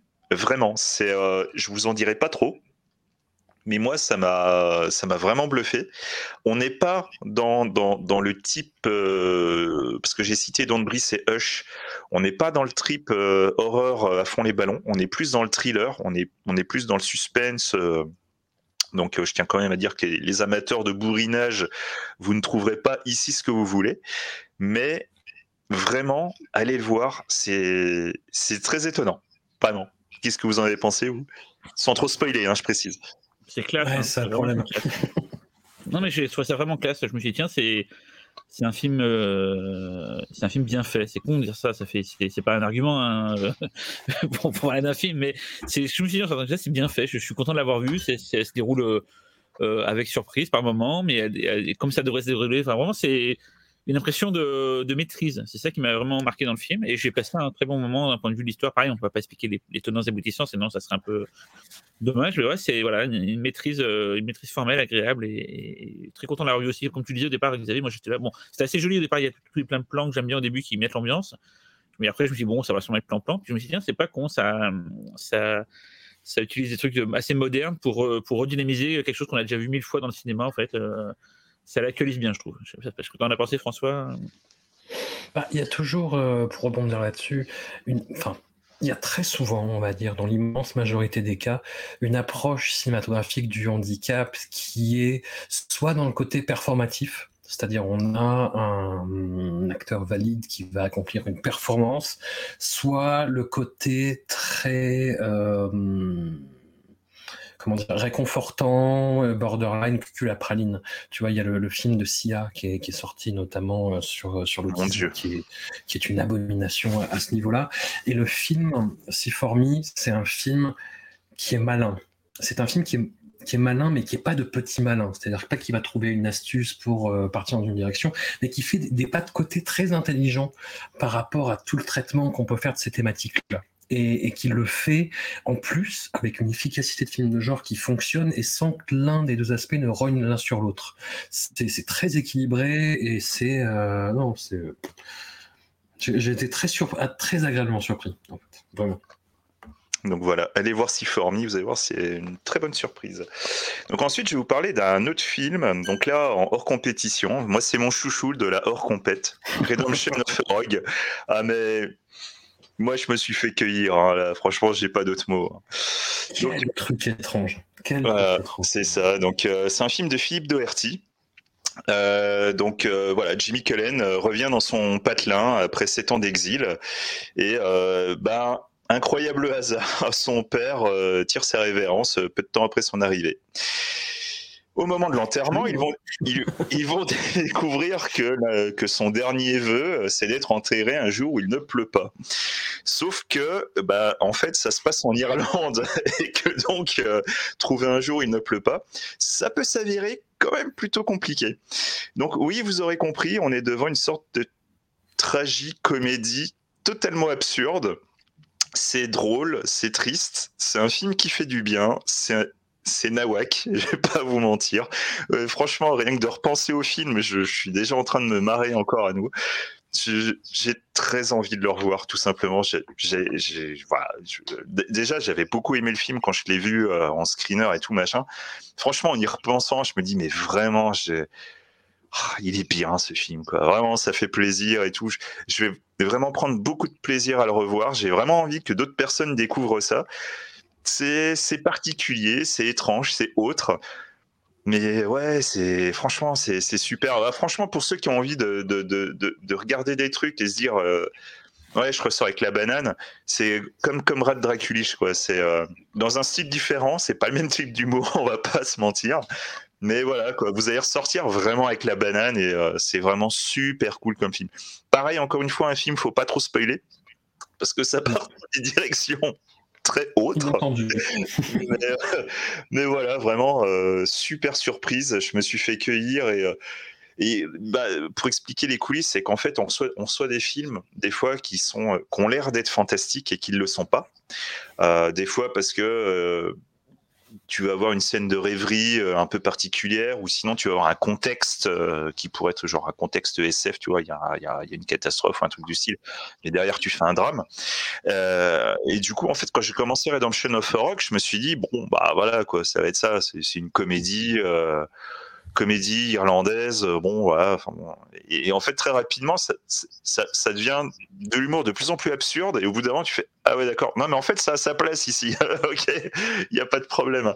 Et euh, voilà. Vraiment, je suis très content qu'on le, le passe. C'est, euh, c'est vraiment cool. Bah, vous voulez un film cool? Bah, voilà, c'est un vrai film cool.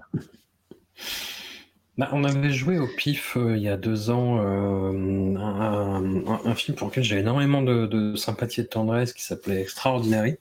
Hum. Et, alors, les, les, films sont pas du tout comparables, à part par leur nationalité et par le fait qu'il y a un humour très bizarre à contretemps en fait et que, que j'arrive pas à expliquer qui est vraiment euh, qui est bizarrement proche de d'un certain humour euh, néo-zélandais. C'est un peu dans l'esprit Flight of the Concorde ou dans les films néo-zélandais qu'a pu faire euh, Taika Waititi. Et mm, enfin pas oui c'est pas Jojo Rabbit. hein, attention en fait. Ouais voilà il y a plutôt un for the wider people et des trucs comme ça Hum, et, ouais, c'est vraiment très singulier, quoi. Mais, euh, mais pour avoir un, excellent camarade irlandais, c'est un film qui lui ressemble vraiment. C'est un film, euh, t'en sors, t'as l'impression d'avoir bu deux pintes de Guinness et d'être 30% plus irlandais qu'au début. Tu vois, c'est très bizarre. C'est ton texte sur le, sur le, sur le site, ça, François? Oui, tout à fait. Et en même temps, c'est vrai. Mais c'est vrai.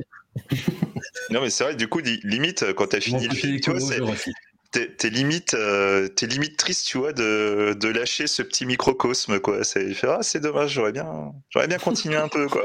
J'ai envie me crache à la gueule encore. enfin bon, après, euh, après euh, les, les, films de hors compétition, on va passer sur un très gros morceau, donc les séances cultes, avec une petite particularité cette année, et je laisse Cyril vous expliquer cette particularité franco-française ça fait dix ans qu'on fait les séances cultes et que je ne veux pas qu'il y ait de thématiques. Euh, c'est un truc qu'ils ont fait sur les hallucinations collectives à Lyon, c'est qu'on thématise les, rétrospectives et à chaque fois ça me saoule parce que ça, ça nous contraint. Ça fait des années que j'ai à Fausto, je ne veux pas thématiser les, séances cultes et cette année on les thématise, hein, que ce soit ça et une autre soirée dont on parlera après. Euh, mais il y a une raison à ça, il y a l'idée de, bah, fêter les 10 ans, il fallait qu'on trouve un moyen de marquer un peu le coup.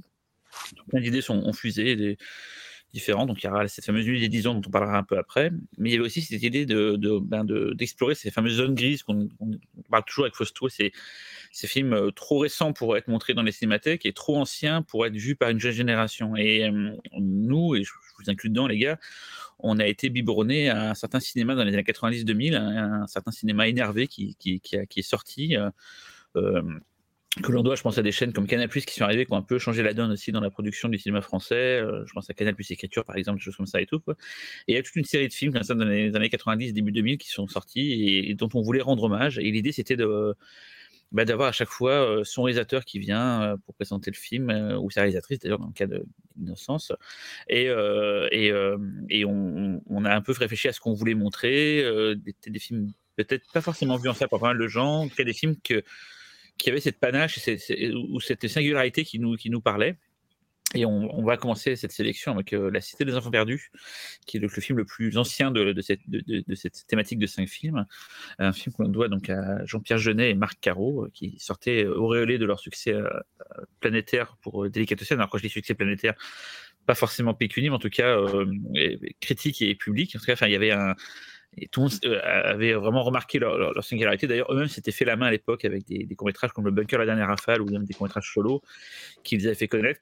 C'est toute une bande. D'ailleurs, tous ces gens-là se connaissaient, hein, tous les gens dont on va parler aujourd'hui se connaissent, sont tous de la même époque, en tout cas de, des mêmes courants, du, même mouvement. Et donc, La Cité des Perdus, c'est un film euh, à titre personnel que je trouve euh, magnifique. C'est un, de mes, mes Proust de l'adolescence film que j'ai adoré, que j'ai que j'ai pas vu depuis un petit moment. On est très content de pouvoir le revoir en salle euh, euh, pendant le festival. Et c'est une sorte de monde alternatif au nôtre, un peu bizarre, où il y a des, des hommes cyclopes. C'est un peu du steampunk. Ouais, c'est il y a une sorte de plateforme pétrolière avec un savant fou dessus. Il y a ça parle de plein de choses et on va suivre la petite Miette, une petite fille euh, qui veut retrouver son frère qui a été kidnappé. Euh, par ce savant fou et qui va se faire aider par une sorte de colosse de, de freak show euh, joué par Ron Perlman. Et on va aller dans ce monde complètement bizarre avec plein d'effets spéciaux à la fois pratiques. Que l'on d'ailleurs un ancien jury du PIF qui s'appelle euh, Spadaccini, qui, qui est un, des génies du, des effets spéciaux en France prosthétique, qui a fait énormément de choses dans, dans, ce film. Et c'est plein d'effets spéciaux à la fois pratiques, mais aussi les débuts du numérique, mais du numérique à la française, c'est-à-dire assez poétique, assez, assez, assez visuellement, assez, assez chiadé. On, on, nous enviait beaucoup à l'époque la, nos, capacités de, création d'effets spéciaux numériques parce qu'on avait une sorte de, touch, comme on disait. Euh, et c'est un, mix de plein de choses comme ça et tout. C'est Badalamenti à la musique qui est magnifique. C'est une photo euh, de Darius Konji. C'est vraiment la somme de tout ce que le cinéma français avait de mieux à l'époque, en tout cas, les décors de Rabas. C'est produit par Claudio Ossard qui avait produit aussi euh, des films comme Marquis, par exemple. Donc c'est plein de gens euh, à tout leur domaine hyper talentueux. C'était, bah, je crois que c'est pas, c'est pas, euh, j'ai une connerie, je vais dire, c'est pas euh, pour les, pour les, costumes, c'est pas Jean-Paul Gaultier, non Il me semble que c'est lui, non bah, Il me semble que c'est lui, ouais. c'est voilà. C'est vraiment la, la, fine fleur de tout ce que la France pouvait faire à l'époque, dans tous les domaines, qui se sont réunis pour faire ce film complètement fou, qui en plus a marché, donc tant mieux, heureusement, parce que ça aurait pu être un, ça aurait pu être un, gouffre financier, voilà. Et c'est, voilà, c'est le premier film qui va inaugurer cette, cette thématique qu'on a appelée Hexagone. Euh, voilà. Et je sais pas ce que vous pensez, vous, la Cité des Enfants Perdus. Je sais pas ce que Alors, moi, la Cité des Enfants Perdus, c'est euh, un peu le Jeunet et Caro que je préfère.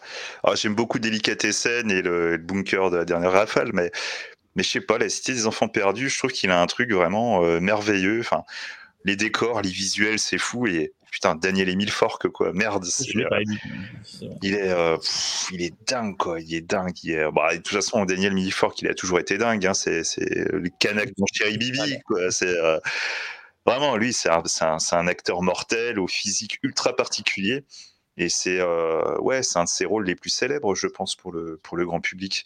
Et c'est ouais, si des enfants perdus, je me souviens que la, la première fois que je l'ai vu, ça a été une gifle c'est euh, visuellement euh, l'ambiance. Badalamenti, c'est un, un, un, compositeur que j'ai toujours adoré. Euh, Konji, euh, j'étais à fond sur Konji pour la pour la photographie à l'époque. Enfin, un ensemble de trucs en fait que j'adorais y compris le steampunk, etc. Enfin, t'es là, d'un seul coup, t'as as, un concentré de tout ce que t'aimes qui t'arrive dans la gueule. Je fais, mais ouais, ouais, ouais. Je suis d'accord, peut-être pour dire, enfin, je comprends pourquoi certains préfèrent Delicatessen, mais je sais pas, moi, pour moi, la Cité des Enfants Perdus, c'est vraiment leur meilleur, quoi. C'est le meilleur de chacun, tu vois, parce que Caro et Genet, ils ont quand même des ils ont des styles différents qui, qui arrivaient à se mélanger, enfin qui sont très bien mélangés sur, euh, sur trois œuvres. Mais euh, ouais, vraiment, c'est un super film. Quoi. Je, je suis je l'ai jamais vu en salle et pour moi, c'est ouais, je suis très content de le, de le voir en salle. Hein. Vraiment. Et toi, François? C'est une somme de talent absolument incroyable. Et alors après, moi, c'est le genre de film qui me traumatise un peu. Et, oui, tu m'as dit qu'elle était pas Et c'est vrai que le cinéma français est un des rares à faire ça. C'est les films pour gamins qui sont faits pour traumatiser les gamins. Tu vois, un petit peu comme 3615 euh, Père Noël ou ouais. Téléchat ou des trucs comme ça. et c'est exactement dans ce même type d'esthétique. Et je l'ai revu du coup pour réécrire le programme et je suis pas sûr, mais je crois que j'en ai rêvé et euh, je oui, ouais, voilà. Et euh, non, non, non, c'est un, un, film qui est incroyable. Où, derrière, moi, le, ça m'a frappé. Je, suis fasciné par euh, un, film euh, qui, je pense, passera peut-être pas au pif, mais Vidog de Pitoff. Et, Pitoff, en fait, travaille sur les effets spéciaux de ce film et il a tout pompé à ce film, en fait. Et en fait, je me suis rendu compte que tout ce que j'aimais, ce qui m'intriguait dans Vidog, ça vient de La Cité des Enfants Perdus. Donc, je n'ai plus besoin de revoir Vidoc et merci pour ça. Donc ensuite, euh, bah, je vais vous parler d'une séance culte qui est peut-être un des films les plus cultes de, de, de, la sélection, enfin en tout cas à mes yeux, qui est euh, un film euh, qu'il faut impérativement voir en salle pour en comprendre la puissance et à quel point ça va vous faire mal, parce que voilà, même si vous l'avez vu, si vous ne l'avez pas vu en salle, vous n'avez pas vu le film. Je vous parle donc de Seul contre tous, Gaspard Noé. Bon, si vous connaissez pas le pitch, un boucher sort de prison euh, après euh, une agression. Et euh, je ne vous donne pas plus de détails là-dessus, puisque je vais vous en parler plus tard. Et... Il y a un très bon résumé, en fait, qui était l'accroche, je crois, de la fiche américaine du film. C'était The Bowels of France. C'est-à-dire, c'était les, les, les entrailles de la France. C'est ça, oui, on c'est exactement résumé, ça. Je pense. Vois, voilà, en fait, c'est un, un, quarantenaire qui va du coup emménager avec sa maîtresse. Euh, il essaye de, de, de, retrouver un semblant de vie après la sortie de prison et rapidement, il va se rendre compte qu'il, enfin, il va se sentir pris au piège. Et c'est à ce moment-là que, bah, mu par la haine, il va décider de retourner sur Paris pour essayer de, bah, de récupérer ce qu'il estime lui être dû. C'est un film coup de poing qui à l'époque euh, avait quand même bien divisé. Hein, il y avait vraiment le gros pour, gros contre. Oh, toujours, oui, toujours, toujours, mais mais voilà. Enfin, comment vous résumez Seul contre tous C'est un condensé de haine, voilà. Et accessoirement, euh, Seul contre tous, certes, c'est toujours, on vous parle toujours de Gaspard Noé, mais comment comment oublier Philippe Naon Peut-être un de ses plus grands rôles. Euh, voilà, c'est dingue. Il arrive à être tellement méchant, bête, euh, détestable, sale. C'est waouh. Enfin, voilà. Si, Philippe Naon, vous connaissez tous. Mais putain, si vous n'avez pas vu Seul contre tous, vous n'avez pas vu de quoi il était capable. C'est euh, ouais, c'est une putain de gifle Seul contre tous. À l'époque, c'était une gifle. À l'heure actuelle, c'est toujours une gifle. Et pour comprendre pourquoi c'est une gifle, moi j'estime que c'est vraiment un film à être vu en. Pourtant, c'est un, film qui a, été, euh, qui a été fait dans la souffrance. C'est un film qui a été fait avec deux francs six sous. Euh, je vais pas vous dire qu'il y a un scope de dingue, des trucs comme ça qui mériteraient d'être vus en salle. Mais si vous voulez avoir le côté étouffant de ce monologue de Philippe Naon qui va jamais s'arrêter dans toute sa haine du monde, en salle, vous serez pris au piège, vous serez dans l'obscurité avec Philippe Naon. Vous n'aurez pas d'autre choix que de l'écouter, que de le ressentir au plus profond de vos entrailles. Vous allez détester être là. Je vous le dis, vous allez détester. Et c'est pour ça que ce sera aussi bon. À savoir que seul contre tous, histoire de bien vous préparer à la séance, je vous conseille d'aller sur Arte, Arte TV. Ils ont actuellement, pendant six mois, le court-métrage Carnet, toujours avec Philippe Naon, toujours de Gaspard Noé, qui est donc le premier du diptyque, c'est très important de le voir en priorité. Je vous conseille vraiment de vous préparer. Vous tapez ça, c'est quoi? C'est 39 minutes, je crois, carnet. Et ensuite, vous venez chez nous, vous allez vous taper seul contre tous. On va monter en gamme. Là, vous serez un petit peu mal devant carnet. Avec seul contre tous, on va essayer de vous mettre dans le seau et essayer de vous forcer à vomir. Donc voilà, si ça vous plaît, si je vous ai intéressé, bah venez le voir. Ouais, c'est vraiment, vraiment la classe. Ce sera la copie personnelle 35 mm de Gaspard Noé qu'on diffusera parce que le film n'existe qu'en DVD, pas en Blu-ray. Du coup, ce sera une belle occasion de voir une belle copie 35 sur un écran. Surtout que le film a un grain très particulier, tourné en 5 mm, en scope, via un procédé qui s'appelle le tronchoscope et tout. Enfin, c'est vraiment un film qui visuellement est tabasse. Hein. Puis il y a tous les gimmicks visuels que Gaspard a. Oh, puis il y a le montage, quoi, de Lucilla Dzielilovic qui, qui participe vraiment. Moi, je m'en rappelais pas, mais il y a tous ces putains d'effets de, de coups de poing que j'ai envie de qualifier comme ça. Ouais, les, montages. Ouais, ouais, ouais. Donc voilà, un film à ne pas rater, une, expérience. Voilà, on va pas se mentir. Ensuite, Cyril, bah justement, quand on parlait de Lucilla Dzielilovic, bah, tu vas nous parler d'Innocence. Ah oui, alors, Innocence, le premier long métrage de Lucie Dielovic, elle avait déjà fait des cours avant, euh, dont le très remarqué La Pouche de Jean-Pierre, qui est sorti dans un mouchoir de poche avec carnet, en tout cas c'était euh, une grande époque, et c'est avec, euh, avec Gaspard Noé, Lucie Dielovic, a une ils ont une relation de travail assez importante et tout. Ils, c'est les, mêmes, les deux mêmes producteurs, c'est les films de les, films de la zone, hein, les cinémas de la zone s'appelle, qu'on produit à la fois Carnet, euh, Second tout c'est Innocence. Et du coup, il y a, une, une, symbiose entre eux et tout. Et donc, effectivement, Innocence, le premier film de Lucie Vadzilovic, c'est un film que j'aime de tout mon cœur, de tout mon être. Très, très beau film, euh, très difficile à expliquer. Euh, en plus, vous savez que je suis nul, moi, en, résumé. Alors, les films de Lucille, pour les résumer, c'est pas toujours simple. En gros, c'est une sorte d'école de petites filles. Euh, elles apprennent plusieurs disciplines, dont la danse et tout. Elles ont euh, deux, maîtresses qui sont euh, jouées par Hélène de Fougerolles et Marion Cotillard. C'est ça, hein, François C'est ça. J'ai pas révisé, donc c'est ça. Et donc, on est dans cet univers un peu, un peu autre, une sorte de, sorte de, de pas de prison parce que c'est quand même une sorte d'école avec un grand parc et tout, mais on sent que c'est quelque chose de cloisonné. Il y a un mur qui empêche d'aller au-delà très, très curieux. Une très belle photo que l'on doit d'ailleurs à comment il s'appelle euh, Benoît Déby, euh, qui a aussi bossé sur euh, avec Gaspard Noé sur bah, quasiment tous ses films seuls, sur, seul contre tous, c'est Écart, mais qui a bossé sur Irréversible, sur Hunter's Void et tout, qui est un chef opérateur assez dément français, capable de, de prouesse visuelle et d'une photo assez chiadée, quoi, un peu comme d'ailleurs comme Darius Konji quand on parlait tout à l'heure sur sur la cité. Et voilà. Et donc Innocence, c'est un film cotonneux je sais pas si c'était le terme exact, mais une ambiance très très bizarre, très autre et tout, à la limite du cauchemar et du rêve. Euh, et on suit ce rituel des petites filles, des trucs bizarres qui vont se passer et tout. Je... C'est un film qui se vit plus qu'il se raconte. ça m'arrange que je suis nul en, résumé, mais c'est vraiment ça. C'est vraiment un film qui c'est une sorte de, d'espace-temps. On est un peu ailleurs. Euh, chez François Assalon, tu as pu voir Earwig, le, dernier film de Lucie ouais. David, qui a aussi ce côté très euh, ailleurs ou qui plus dans le cauchemar. J'ai l'impression de voir un cauchemar en fait en voyant le film, de, voir un cauchemar construit sur un mm. écran. Quoi. Bah, plus, plus, précisément, c'est euh, moi, moi, je trouve que c'est la version cauchemar, cauchemardesque de Picnic à Hanging Rock de Peter Weir. Mm. Justement, un truc comme ça, euh, autre, avec une ambiance de rêverie, un truc un peu éthéré. c'est pour moi, en tout cas, euh, voilà quoi, Innocence, euh, c'est pour moi le meilleur film de Lucilla Zialilovic. C'est vraiment, euh, voilà, je suis, je suis ah, pas, vu... le dernier. J'ai pas vu le dernier, c'est vrai, je n'ai pas vu le dernier. Mais jusqu'à maintenant, franchement, Innocence, c'est, il n'y a pas photo, c'est vraiment mon gros, gros, gros préféré. Et je ne l'ai jamais vu en salle. Et du coup, je, je, suis très impatient de le découvrir là. Moi, j'ai eu la chance d'aller passer aux alus il y a quelques années, donc j'ai pu le, le, voir en salle comme ça et tout. Et c'était vraiment, ce film est en scope, mais magnifique et tout. ça passe le dimanche après-midi, donc ça sera un bel horaire. Donc, essayez de venir nombreux. C'est pas souvent qu'on peut voir ce, petit bijou euh, sur un écran de cinéma. En plus, bon, c'est le Max donc on va pas refaire les, louer les, qualités du Max mais voilà, voir un film comme Innocence qui sera d'ailleurs aussi, lui aussi, projeté en 35 mm pareil, la copie personnelle de Lucille. Donc voilà, on est, on est, on est très content d'avoir ce film-là. Je sais pas si François, tu voulais dire quelque chose aussi euh, dessus.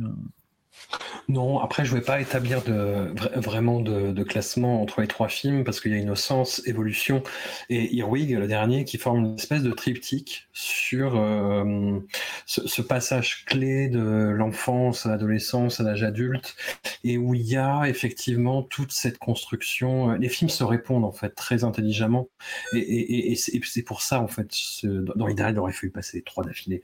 Mais c'est vrai que, euh, que Innocence a à, quelque chose d'assez euh, d'assez dingue. Il y, a, eu pas mal de choses qui ont, qui ont été reprochées à l'époque, une espèce de, complaisance sur la façon qu'il a de, de, filmer euh, qu'elle a de, de, filmer les corps, mais en fait, je pense que c'est mal comprendre le film qui justement a toute une interrogation euh, qui est très intelligente par rapport à ça, en fait, et qui renverse complètement ce rapport-là vraiment de façon inattendue et hyper percutante. Enfin, c'est un film ouais, cotonneux, ouaté, onirique, éthéré. Tu peux sortir plein de qualificatifs comme ça pour dire que c'est un peu, un peu abstrait, mais c'est pas non plus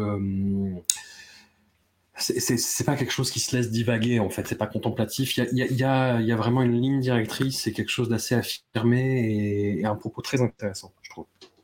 Et, euh, pour le, petit plus, hein, je me permets, comme on a parlé de la bouche de Jean-Pierre, de faire un petit, un petit big up aux amis de Badland. C'est eux qui ont édité le DVD de la bouche de Jean-Pierre.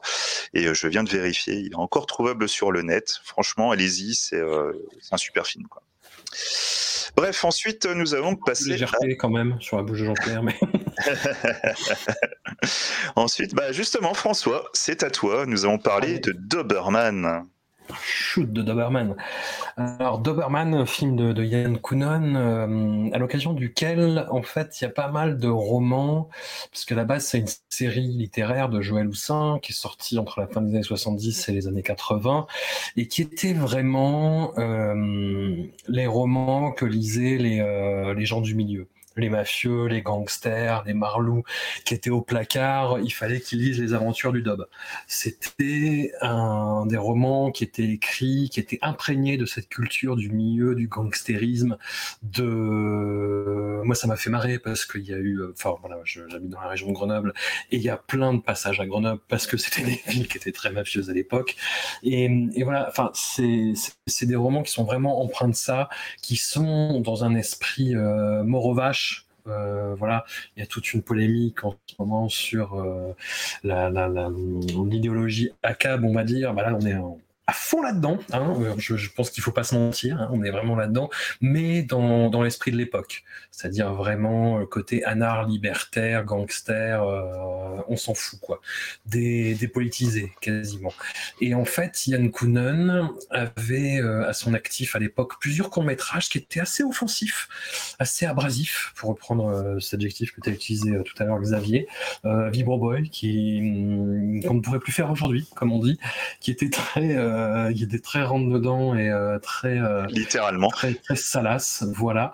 Et hum, quand il se lance dans le long métrage, Yann Kounen, il a envie de faire chier tout le monde. Il a envie de mettre un coup de pied dans la fourmilière du cinéma français. Il a envie de se torcher littéralement avec Télérama et les cahiers du cinéma. Il a envie de faire un truc mal poli, punk, dégueulasse, qui déborde de partout, avec euh, des, répliques euh, cultes dont, dont, je ne me rappelais plus. Et euh, quand j'ai revu le film, j'ai fait Ah, ça vient de là. Et effectivement, enfin, c'est. et revoir le film maintenant, c'est se prendre euh, ouais un, un, espèce de gros coup de calgon du milieu des années 90 justement quand le cinéma français avait envie d'en découdre en fait. On voit que le cinéma français qui était très euh, offensif et très énervé politiquement dans les années 70 et jusqu'on va dire au milieu des années 80 après s'est calmé il s'est lissé, il a fait des gros films avec des grands sujets, et puis il s'est replié peu à peu vers la comédie, vers les films qui sont produits par les chaînes de télé. Et il y avait l'envie de, bah, revenir à la fois un petit peu à ses origines, même si c'est un petit peu, peut-être un petit peu abusé de dire ça, mais voilà, de revenir à quelque chose d'un peu poil à gratter et d'un peu subversif. Et Doberman, il va vraiment à fond au point que, euh, voilà, je, je, je, pense que c'est un film qui est euh, étrange à revoir aujourd'hui. Cyril, toi, qu'en penses-tu Petit taquin? Moi, je pourrais faire une émission d'une heure là-dessus, euh, tout seul en solo, parce que c'est un film qui a énormément compté pour moi. Je me, me souviens l'avoir vu en avant-première à Lyon, longtemps avant qu'il sorte. Il y avait Kounen qui était nu, Cassel et Bellucci. Une grosse avant-première et tout. Moi, j'avais 16 piges et tout. J'étais complètement. Le film avait mais, mais défoncé le cerveau. Hein. Je je parlais plus que ça. Je connais les dialogues par cœur. Derrière, on compare euh, Greg Morin. Souvent, on se fait des répliques de Doberman qu'on connaît par cœur, qu'on se balance comme ça et tout quoi. Et ça se drogue, ça se flingue, c'est la mode. La mode et tout. ça, ça, ça, on connaît toutes les paroles par cœur. C'est un film. La musique du schizomaniaque, elle est démente et tout. Enfin, c'est c'est un film vraiment euh, que j'aime de tout mon être. Et c'est pour information, c'est un des rares films qu'on a repris de la thématique pif classique, donc on n'avait jamais connu, ce qu'on avait voulu passer dans la, dans la, section pif classique. C'était on avait pris beaucoup de doubles programmes et tout. on avait prévu un programme très sympa. On avait prévu euh, de passer Doberman et Tueur dans la même soirée, qui sont des films qui ont pas forcément liés ensemble, mais qui avaient à l'époque. Ouais, mais qui se parlent. Qui se parlent. Ouais. cousins, je sais pas trop comment expliquer et tout. Il y, avait, il y avait un truc assez fort entre les deux. Et voilà, donc, euh, et ce qui est rigolo, tout à l'heure, on parlait de, des connexions entre les réalisateurs et tout. Il faut savoir que euh, quand, quand est sorti en salle euh, euh, Carnet, il était en double programme avec Gisèle Kérosène. C'était un, on pouvait voir les deux courts-métrages comme, un, comme, une, comme une séance de, de long. C'était sorti ensemble, en cumulé, quoi, au cinéma. Et ouais, Doberman, non, mais vraiment, euh, c'est l'énergie. C'est euh, moi, je suis écouté en avant de ce qu'il faisait, euh, ses pubs et tout, ses clips. D'ailleurs, si vous avez le, le DVD en format digipack de, de Doberman, dedans, il y a tous les courts métrages de Yann Kounen. Il y a Captain, Captain X, il y a le dernier Chaperon Rouge, il y a Gisèle Kérosène, donc on en parlait tout à l'heure et tout. Vibroboy, non, c'est pas, pas Gisèle Kérosène, c'était Vibroboy qui était en double programme avec avec Tetsuo. Ouais, Vibroboy, c'était Tetsuo. Ah, des, je, disais des, conneries. Bref, en tout cas, de Berman, vraiment, c'était, c'était, c'est vraiment un film pour moi très, très, très important. Euh, je suis très content que Yann Kounen soit là, enfin, tous les autres réalisateurs, mais viennent en parler. C'est un film qu'on voit pas forcément souvent sur un écran de cinéma et qui, j'espère, va donner envie à d'autres gens de programmer derrière parce que vraiment, c'est, vraiment. Euh, c'est, c'est, on parlait de film Métal Hurlant, c'est un peu ça. C'est un film avec une énergie folle. Euh, euh, hyper classe, enfin classe, c'est dit, mais dans le sens où il y a euh, c'est très léché, il y a, tout est bien pensé, le sound design, euh, les armes à feu sont, sont, sont modifiées, enfin, a. D'ailleurs, Gaspard Noé joue dans le film et euh, il a un petit rôle. Je crois que je vois son passage euh, avec, en plus, on n'a pas parlé de Checky Cario qui est impérial. et Cario se tape un, un merguez frites et chaque fois que je vois ça dans le film, j'ai toujours la dalle parce que ce, le plan où Gaspard Noé lui, lui sert son merguez frites, ça me, à chaque fois, ça me, voilà. Vraiment, c'est, il, y a, il y a plein d'acteurs mortels dedans, Chick Ortega, il y a vraiment, il y a des, il y, a, il y a dans les premiers rôles de, de, de comment il s'appelle euh, Romain Duris aussi dedans euh, mais c'est ma sœur je te dis c'est ma enfin voilà c'est, un film que j'adore.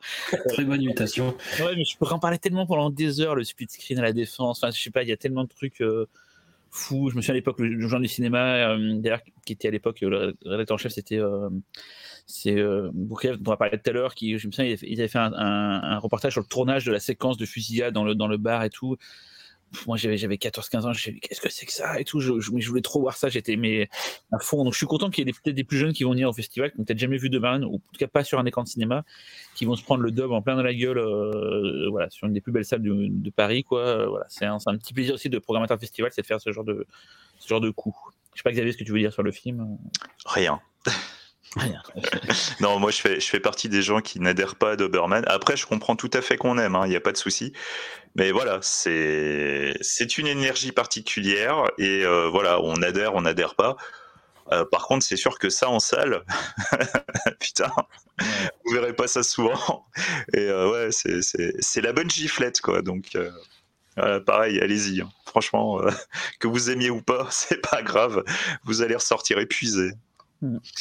Bref, ensuite, bah, François, tu vas nous parler de ce que moi je pense être son meilleur film. Tu vas nous parler du Convoyeur de Nicolas Boukrieff. Oh, je, je sais pas. Le film reste très bon. J'étais très surpris. Moi, je pensais, euh, j'avais pas revu depuis l'époque au cinéma, donc en 2004, si je dis pas de bêtises. Et je pensais à la voyeur qu'il aurait pris un petit coup de vieux, mais en fait, pas du tout. Il est même moins ringard que le remake de Guy Ritchie qui est sorti il y a pas longtemps avec John Statham.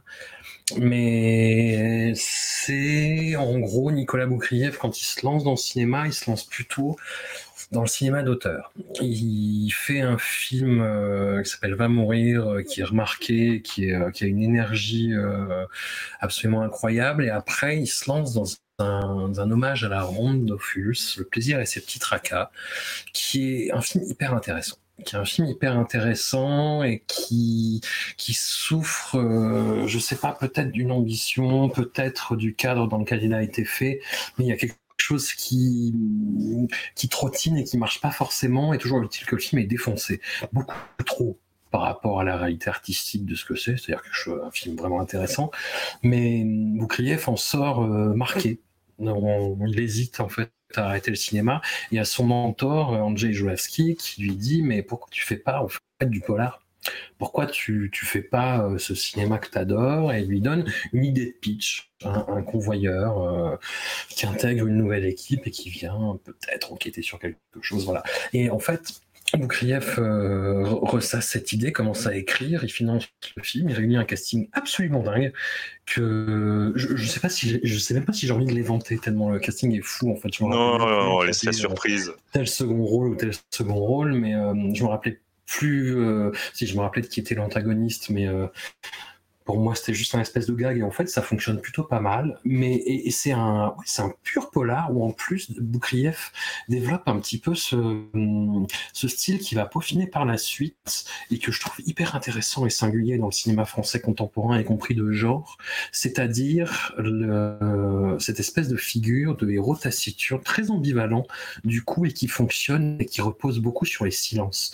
Et il va creuser ces silences à travers justement le personnage, on peut dire que c'est quand même le personnage principal de Albert Dupontel, qui est vraiment, euh, enfin, qui entamait en plus une espèce de décennie prodigieuse en tant que comédien et euh, qui est là est dans un de ses vraiment un de ses apogées. Et ouais ouais non polar très efficace qui reste assez étonnant euh, à redécouvrir je pense maintenant à, l'éclairage de ce casting justement. Je ne dis pas plus. Mais hum, ouais ouais non en plus sur grand écran je pense que ça doit doter pas mal moi, je l'ai vu sur grand écran à l'époque et je me souviens de m'être pris une bonne tic-tac dans, la gueule. Quoi. C'est très froid, c'est très épuré et c'est très efficace. Il y a un travail sur le son qui est assez dément fait par euh, Nicolas Young-Baker qui a bossé après sur Gravity, un truc comme ça et tout. Euh. Et, et d'ailleurs, on avait fait un podcast entier avec Nicolas Boukrev qui, je pense, a marqué beaucoup de gens parce que ça, Nicolas a une carrière assez, assez folle et, il a fait tellement de trucs et c'est toujours un régal de l'entendre parler euh, en général, mais en plus de cinéma, c'est vraiment un régal. Et le convoyeur, c'est vraiment, c'est, il y a une énergie, il y a une, ouais, il y a quelque chose qui, qui rend le film, euh, une certaine mécanique qui rend le film assez, assez passionnante et tout. On, ne va pas expliquer pourquoi, mais en tout cas, euh, le film a plusieurs strates, plusieurs intérêts et tout, jusqu'à jusqu'à une apothéose, je trouve, assez, assez démente. Et vraiment, c'est c'est vraiment rare de voir ça en France. Et, ce que disait Nicolas, c'est que c'est pas un film qui a connu, une, enfin, il a, il a sa carrière en salle, il a, il a bon, marché ce qui, ce qui est du marché, mais il a, il a un peu disparu des radars, on va dire.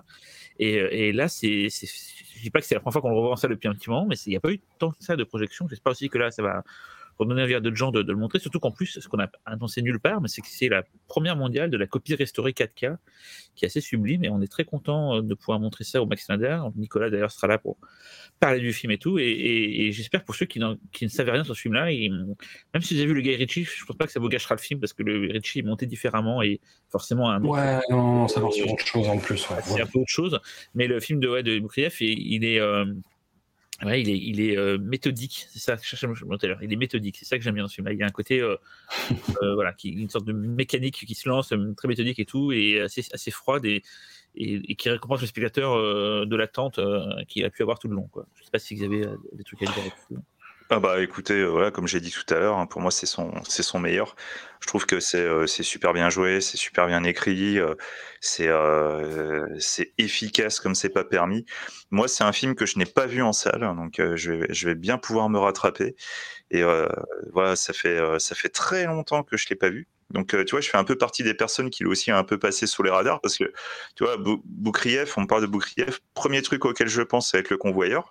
Et en même temps, mais à aucun moment, j'ai je, essayé de, de, de, le revoir ou pas. Et je pense que c'est un tort. Et là, du coup, le revoir enfin, je pense que ça va être un plaisir, un plaisir vraiment immense. Quoi. Voilà. Mais cela dit, euh, moi je pense que Boukrieff a une des films dans le paysage du cinéma français contemporain qui est une des plus sous-estimées parce que c'est le dernier, et je sais que Cyril était d'accord là-dessus, on va pas lancer un débat sur sa filmographie, mais la, confession Made in France ou Trois, jours et une vie, et, même Un ciel radieux, son Je trouve ça super bien. Ouais. La confession, ah, j'ai plein de jours, j'ai dit, allez le voir, le sujet fait pas envie, t'as pas forcément envie de revoir une nouvelle version de Léon Morin prêtre. Et tous ceux qui j'ai conseillé d'aller voir m'ont dit, putain, t'avais raison d'insister, c'est mortel, quoi. Je, je, je, continuerai, coûte que coûte, à dire aux gens, euh, allez voir ça, Trois jeunes vies, c'est mortel et tout. Vraiment, voilà, c'est pas des films qui sont spectaculaires euh, comme certains l'être, dans le sens où il y a. Euh, mais c'est des films qui, qui marchent, marchent, sur la durée, en fait. C'est qu'ils sont très bien et tu y repenses après et t'as toujours envie de les revoir. Alors qu'il y a plein de films qui sont peut-être plus euh, in your face, où es, sur le coup tu dis ah ouais ça m'a impressionné, mais finalement t'en fous de les revoir et t'y repenses pas quoi. Voilà, c'est pas le cas des films. Après, après c'est intéressant de, revoir Va mourir et Le plaisir et ses petits tracas, mais si vous voulez vraiment voir la naissance d'un auteur et d'un cinéaste, voyez Le Convoyeur, je pense. Hum, c'est clair.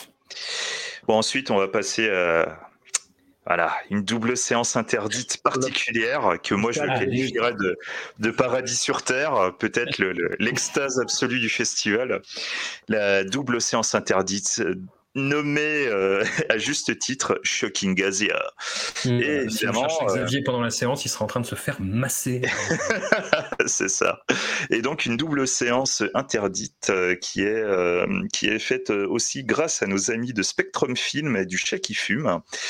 Et bah, Cyril commence à nous en parler avec ce qu'on pourrait appeler le le chef-d'œuvre absolu du catégorie 3, le le, le, le mastodon, celui, le film dont vous ne reviendrez pas, Ebola Syndrome. Ce qui est rigolo, c'est de le passer en plus en, pleine pandémie. c'est parfait. C'est très rigolo. Rien que le nom déjà, c'est un poème. Ebola syndrome. c'est produit donc par ce filou de Wong Jing hein, qui euh, une sorte de mania de la du, du, film roublard en Hong Kong, à la fois des comédies. J'entends François rigoler parce que je sais qu'il a dû en bouffer pas mal avec, son, avec ses Discordia, quoi. Mais mm. voilà, Wong Jing, c'est une sorte de roublard qui produit plein de trucs. Dès qu'il y a l'argent à faire, il, est là, il a toujours des bonnes idées. Et il s'associe avec euh, un autre roublard, mais qui, qui est très talentueux, qui s'appelle Amanio Magno, à la base, euh, il est, euh, il est euh, chef opérateur, je crois qu'il est chef opérateur de, renom, en fait, et il a commencé à faire des films un peu crapoteux, des catégories 3 bien sales à, Hong Kong. Maintenant, c'est devenu un, des, un de ceux qui comptent dans le cinéma hongkongais, dans les, gros films. ça fait penser d'ailleurs à toutes ces carrières, Sam Raimi, Peter Jackson. tous ces gens-là qui ont, qui ont œuvré dans l'horreur, le, dans le, dans le, le bis, le dégueulasse, qui maintenant ont les, dans les manettes les plus grosses productions mondiales et tout, quoi. Comme quoi, laissez faire les, les, foufous, ils vous feront des, merveilles. Et donc, Ebola Syndrome, on retrouve euh, bah, euh, la team derrière euh, Untold Story. Donc, que dans Hermanio, il a pas réalisé Untold Story, je me souviens plus. si, si, si, si, Et en fait, donc, on trouve, donc, on trouve Hermanio à la réalisation, et bien sûr, je n'ai pas encore dit son nom. le plus grand. le roi, du l'homme qui est prêt à jouer dans tout et n'importe quoi, mais qui le fait toujours vachement bien, euh, qui peut très bien jouer chez Choyark, mais aussi bien faire euh, donc Ebola Syndrome. Et donc, qu'est-ce que c'est Ebola Syndrome? Euh, Comment résumer le film euh, C'est par les trigger. C'est une sorte de version différent de Toy Story, donc du principe du, gars qui va tuer des gens, euh, les transformer en bouffe et les faire servir à des gens. C'est un peu ce qui s'est passé récemment avec Barbac, d'ailleurs, le film de Fabrice Eboué.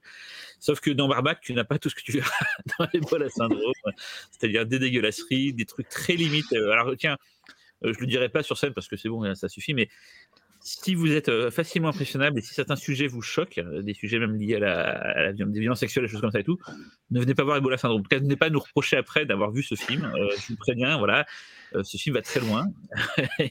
et ce film n'a pas trop de morale, pas trop de pudeur. Il est fait à une autre époque. Voilà, c'est un film aucune, aucune, aucune. Il n'y pas, pas, trop, a aucune quoi. Voilà, et c'est que les, le monde actuel n'est pas prêt pour Ebola Syndrome. Alors on vous en fait des tonnes. Ne vous inquiétez pas, vous serez récompensé. Le film est assez, euh, assez, assez, what the fuck et assez euh, rentre dedans pour, euh, pour, pour satisfaire tous vos. Tous vos, ouais, tous vos C'est marrant que j'ai une anecdote que j'aime bien de, de, de Cartion, et Carbon, donc les, les, les, les, anciens journalistes de, de, de, Impact et de HK Vidéo qui ont fait pas mal de scénarios à Hong Kong et qui ont donc vécu Hong Kong très longtemps, qui ont bossé longtemps avec, avec Choyard, qui ont fait d'ailleurs un très super film qui s'appelle Les Nuits Rouges du de Jade. Et en fait, ils me racontaient que ils ont voulu aller voir euh, Ebola Syndrome quand il est sorti en salle euh, à Hong Kong et la, caissière leur a dit mais euh, je crois que déjà raconté l'histoire je crois dans, dans le pifcast qui était mais c'est pas grave c'est toujours intéressant et la caissière leur a fait non non mais vous êtes des étrangers, je pense que c'est pas ça que vous voulez aller voir. Vous voulez aller voir ça, puis elle leur montre le film américain à Lambda qui sort à ce moment-là. Et ils leur font non, non, non Ebola syndrome et tout. Et elle voulait pas les laisser rentrer, quoi. Et je les ai, je les ai toujours un peu euh, enviés d'avoir pu voir Ebola syndrome en salle. Et bien voilà, aujourd'hui, grâce à Spectrum Film et grâce au PIF, je vais pouvoir voir trop de bon goût sur un écran de cinéma. En plus, le mec, c'est un panorama. Excusez-moi, messieurs, dames, excusez-moi, mesdames. Hein. pour ceux qui, cherchent Cyril, il sera en train de masser Xavier. Voilà. Donc, euh, Xavier, François, euh, vos avis pour ce, film Oh, bon, que dire? Que dire? J'arrive toujours pas à savoir si c'est une comédie ou un film d'horreur. J'ai découvert le film en VCD à l'époque, comme beaucoup de gens, je pense, dans une image un peu dégueulasse. Et hum, tu vois, autant il y a des films que tu découvres dans ces conditions-là, un peu crapoteuses, et le côté crapoteux, ça va bien avec euh, le, le film. Et Ebola Syndrome, plus je le vois et plus je découvre dans des, dans des, euh, dans des copies euh, plus propres, plus ce film me fait peur et me donne envie de, pleurer sous la douche en position fauteuil après l'avoir vu. Mais en même temps, ça me fascine, quoi. Enfin, quel, film. Moi, je le mets un peu. Enfin, ça n'est c'est pas au niveau parce que Ebola Syndrome a vraiment un côté culte, a vraiment un côté. précurseur et, et, on s'excuse pas et on voilà c'est euh, c'est voilà. C'est non seulement tu chies dans le salon mais tu t'essuies au rideau tu vois quoi. enfin bon, bref. C'est je, je, je, je, sais pas. C'est quel film? Quel, quel c'est une copie restaurée hein, ça que c'est on montre une copie HD euh, c'est le master qui s'avéra pour oh, le futur de fait film je pense que ça va être pire que tout ouais, un c'est ça vraiment une belle copie HD voilà, voilà non, mais c'est simple, ce, chef-d'œuvre absolu, euh, vous, le verrez plus dans des conditions pareilles. C'est pas possible, quoi. Le Max Linder, vu la taille de l'écran, dans une copie magnifique. Voir Anthony Wong en train de cracher sur les gens en gueulant Ebola, mais voilà quoi, franchement, c'est euh, le bonheur. Réponse à la sortie de la séance pour oui. ah mais ça va être votre trauma. Vous, allez vous, vous, allez adorer, vous allez adorer. Voilà. Et d'ailleurs, euh, bah après, on va passer avec François et un, un, autre chef-d'œuvre dans un genre complètement différent. on passe au Japon avec Evil Dead Trap. Alors, Evil Dead Trap, film japonais de Ikeda Toshihiro. Euh, film, quand il a commencé à avoir, en fait, euh, je sais pas, fin des années 90, début des années 2000, des boutiques qui revendaient des, euh, des DVD asiatiques. C'est un film, je, voyais, je le voyais tout le temps, je le voyais tout le temps passer, en fait. Je le voyais tout le temps passer, en plus, ah, tu sais, au, prix qui était un peu cher, mais un peu abordable. Je me disais, ah putain, ça doit valoir la peine. Qui avait sa petite réputation derrière, derrière lui. Et euh, sur lequel j'ai un peu tourné, tu vois. Il y a ces gens de films crapoteux, tant que je suis pas obligé, je ne les regarde pas, parce que je sais que je vais être traumatisé. Et, j'ai dû le voir il y a pas longtemps pour. Euh, un, supplément de Man Movies et ça m'a manqué, ça m'a traumatisé.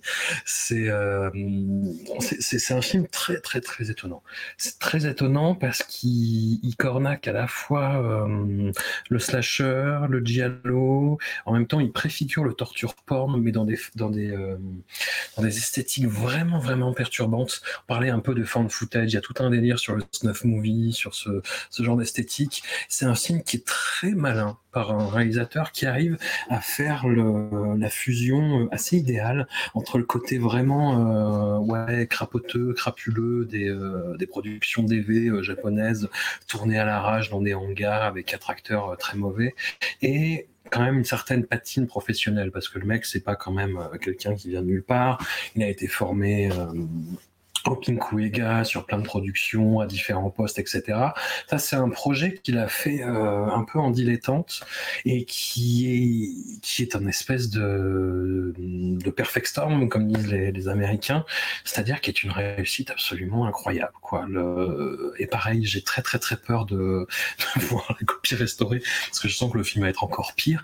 Il y a un côté malsain, il y a un côté euh, vraiment effrayant, mais, mais pas dans le jumpscare, vraiment dans l'angoisse et le malsain. Quoi. Enfin, je, je sais pas, il y a un truc vraiment unique dans ce film et que les suites arrivent à perpétuer de façon très très étonnante, euh, tout en étant indépendantes plus ou moins les unes des autres. Mais euh, ouais, c'est une saga qui, le cinéma d'horreur japonais, c'est quelque chose qui est très, euh, qui moi me, fascine autant qu'il me révulse, autant qu'il m'intimide. Et euh, Dead Trap, c'est un sommet. Hein. Je, sais pas si vous partagez cet avis-là, mais justement, vous avez ton avis, je, je voulais expliquer. C'est un film qu'on aurait dû passer normalement aussi à la, à la à la nuit, enfin au piste classique de la dernière, en fait, on avait découvert mhm. euh, un Kickstarter fait par les Japonais pour pouvoir euh, restaurer le film. Ils avaient retrouvé une copie 35 et il y avait euh, bah, un boulot pour faire un kinescopage, pour récupérer la copie, un peu le nettoyer. Donc il y avait un Kickstarter uniquement pour les Japonais, c'est-à-dire que c'était en japonais uniquement et tout quoi. Et j'avais galéré pour trouver un contact et tout de ceux qui le faisaient parce que voilà, il, y avait, enfin, j'avais fait le, détective privé, j'avais enfin trouvé quelqu'un, j'avais retrouvé la chaîne de droit, j'avais retrouvé qu'il y avait le truc, on avait tout pour, pour le passer au. T'imagines en planque dans ta bagnole à manger des kebabs. Ouais, mes, jumelles et tout, quoi. Et en fait, euh, finalement, bah, le festival n'a pas eu lieu, donc on ne l'a pas passé. Puis entre temps, un jour, je vais dans les bureaux de chez qui fume, je discute avec Stéphane. Bouillet, donc le patron, et, euh, il me dit qu'il veut sortir ça. Je fais, mais putain, tu sais que on avait bossé comme des oufs et tout pour le passer au pif et tout. Euh. Et lui, c'était le hasard. Hein. Il avait, il avait, il avait de son côté aussi négocié pour voir le film. Et coup, du coup, bah, on est content de s'associer avec lui et, de pouvoir faire ses projections une copie. Alors, ce sera pas une copie restaurée dans le sens, euh, elle sera pas immaculée comme euh, comme pour l'être Ebola syndrome par exemple, mais vu les matériaux de base, c'est le mieux qu'on pouvait trouver. voilà, c'est un scan euh, direct de la copie 35 qui a été un peu nettoyé, mais voilà, ça sera, euh, ça sera dans son jus, mais ce sera quand même une belle projection. voilà, Xavier, si tu voulais dire quelque chose. Euh, bah, voilà quoi, Evil Dead Trap, c'est moi c'est un film que j'ai vraiment adoré. Alors moi pour la petite histoire, c'est en fait c'est une trilogie il faut le savoir. Et c'est en fait une trilogie que j'ai découvert euh, quand je bossais à New Publishing, euh, parce que suite à un marché du film, en fait, on avait récupéré les trois films, qui du coup il fallait que, que, je regarde dans une centaine de trucs, euh, voilà, avec un délai super réduit. Et, et du coup, moi, j'arrive tranquillement, allez, hop, je mets la, la première rondelle et tout, machin. ah ouais, ah ouais, ah ouais, ah ouais, je voilà, je l'ai pas vu venir le truc, c'est petite gifle. C'est vrai que ça, ça a la tronche d'un de, film de V-cinéma, mais c'en est pas un. C'en est pas un. C'est euh, c'est pas le même délire. Très souvent, on compare le film. Euh, enfin, on dit souvent que le film a des éléments euh, Cronenbergiens mélangés avec du, du giallo. ouais, si vous voulez, si vous voulez, mais c'est vraiment un mélange de, de plein plein de trucs. On sent que, que le réal il est, il est vraiment fan du, du cinéma d'horreur. Et c'est vrai que le, la patine particulière du film euh, en rajoute beaucoup sur, sur son ambiance et sur ce côté euh, malaisant. Il y, a, il y, a, un truc vraiment malaisant dans, dans le film. Euh, moi, je suis vraiment très très content de voir ça en salle parce que comme j'en parlais tout à l'heure, euh, ça fait ça fait partie de, de, ces films où euh, je pense qu'ils vont ils vont vraiment prendre toute euh, toute leur puissance dans une salle où tu es dans l'obscurité, tu peux pas sortir et tout machin, et, et, ressentir la tension des autres, ça va encore rajouter une couche. Voilà, c'est il y a plusieurs expériences tout le long du festival et Vite d'être Trap en sera une. Voilà. Et ce, ça va pas être rigolo comme Ebola syndrome, hein, je vous le dis tout de suite. C'est dans un genre complètement différent. donc euh, voilà quoi. Mais voilà, dites-vous un truc, la, double sens interdite, si elle s'appelle Shocking Gazia, c'est pas pour rien, c'est mérité. Et accessoirement, euh, si vous voulez vous entraîner un petit peu avant, je vous invite à réécouter euh, l'émission catégorie 3 et les deux émissions sur le Japon extrême. De un, ça vous fera pas de mal. Et alors, par contre, vous serez bien dans le jus pour la séance. Et Shokugaza, c'était un clin d'œil à un, mondo qui s'appelait comme ça. Euh, Tout à fait. Montrer plein de trucs bizarres qui se passaient en Asie, voilà, qui s'appelait Shocking Asia. c'était notre petite. Euh, qui d'ailleurs, je crois, je l'ai pas vu, mais un des mondos les plus, les plus trash qui existent, je crois. De, ouais, ouais, ouais, voilà. Et donc ensuite, bah voilà, euh, un retour euh, extrêmement demandé, euh, mais en même temps, j'ai un peu l'impression que les gens n'y croyaient plus tellement la surprise a eu l'air de, de, de, fonctionner. Le retour de la nuit du pif. Comment passer une dixième année Comment faire son anniversaire sans les mythiques nuits du pif Et du coup, nuit du pif avec une une thématique particulière puisqu'il s'agit de films méta. Et donc, euh, François, bah, commence à nous parler du premier film euh, d'un réalisateur que bah, toi et moi, on connaît très très bien, puisque nous avons fait Discordia dessus. C'est un film de Sonotion, et donc Why Don't You Play in Hell? Oui, c'est un film qui date de 2013, avant que Sonotion entre dans une phase hyperactive euh, comme s'il sentait que le temps lui manquait. C'est quelque chose d'assez étrange dans sa filmo.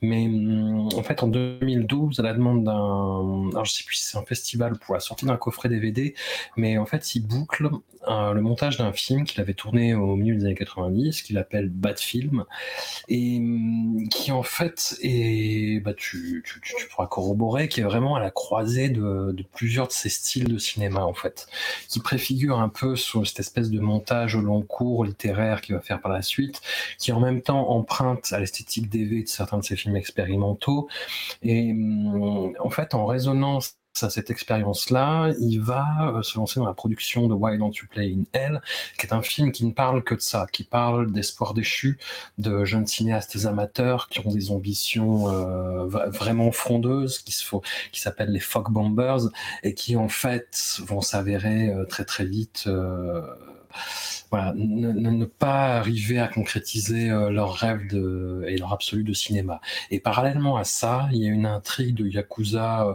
assez lambda, mais en même temps complètement loufoque et très attachante, qui est rythmée par une, euh, musique de pub pour dentifrice, qui a été écrite pour le film. Incroyable. Oui, qui va vous rester en tête, euh, nanana, let's go, et qui revient dans plein de films de ce notion par la suite. Et Virgin Psychic, Love and Peace, etc. Enfin, il en est content de cette chanson, il a raison, c'est vachement bien. Et en fait, les deux vont se rencontrer et vont aboutir à un espèce d'idéal de cinéma complètement dingue.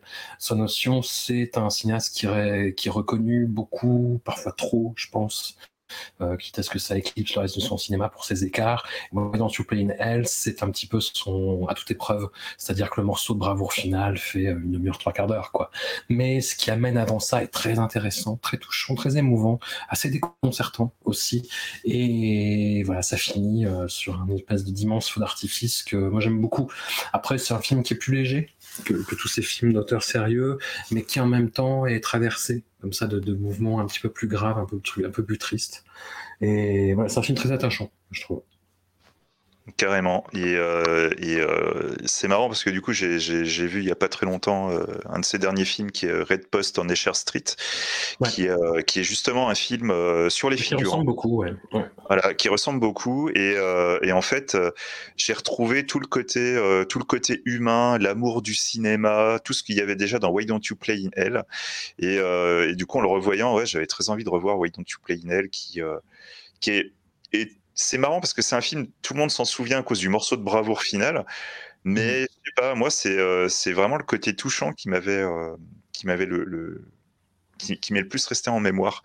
C'est quelque chose, euh, voilà, tu l'homme aime vraiment le cinéma. C'est un vrai passionné, c'est son truc, c'est dans son sang, c'est dans ses gènes, et c'est une déclaration d'amour. Et ça fait, il y a, plusieurs de, de, ces œuvres comme ça qui sont des déclarations euh, d'amour ouvertes au cinéma.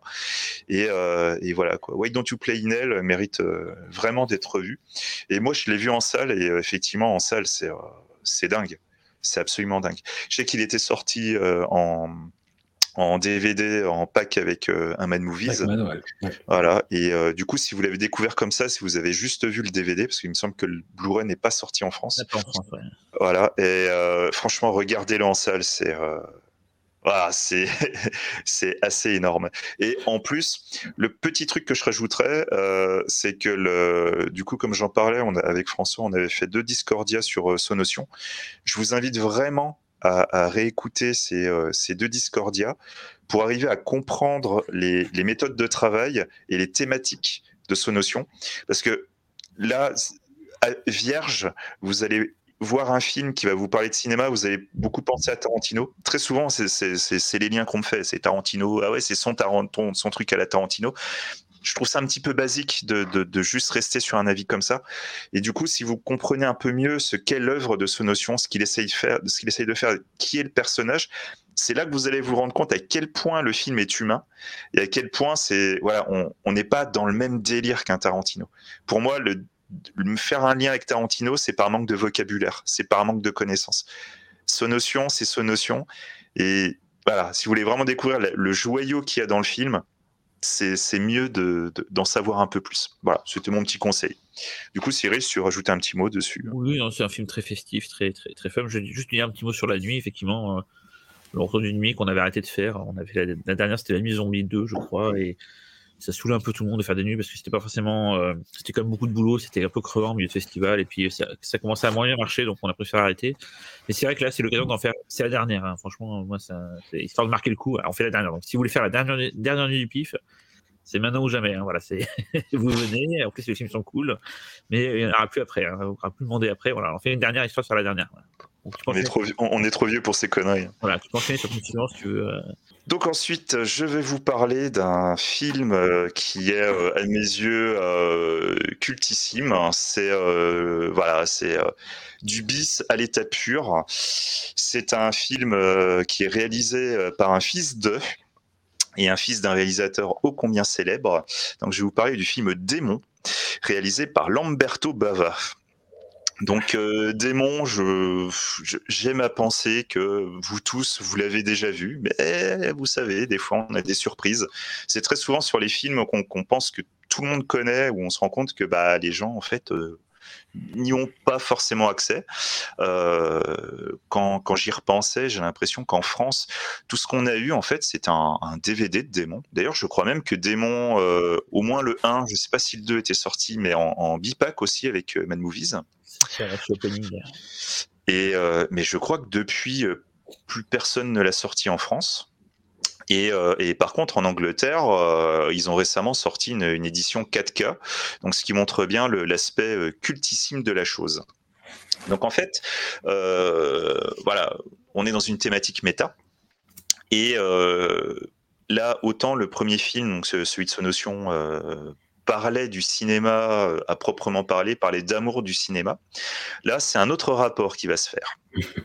Donc, le pitch, c'est un, individu euh, très étrange qui a le visage euh, à moitié dissimulé par un masque. Qui, est joué par Soavi. Qui est joué par Michele Soavi. Donc, vous connaissez pour Bloody Bird, entre autres, Arrivederci, Amore Ciao, etc. Euh, il distribue des invitations euh, pour une séance spéciale euh, dans un cinéma, le cinéma Métropole. Et au moment où le, film va commencer, des choses étranges vont se dérouler dans la salle, où le film qui est diffusé prend écho à l'intérieur de la salle. Donc voilà, comme vous avez compris, c'est un film sur le, rapport du spectateur euh, à ce qu'il regarde, le rapport au film d'horreur.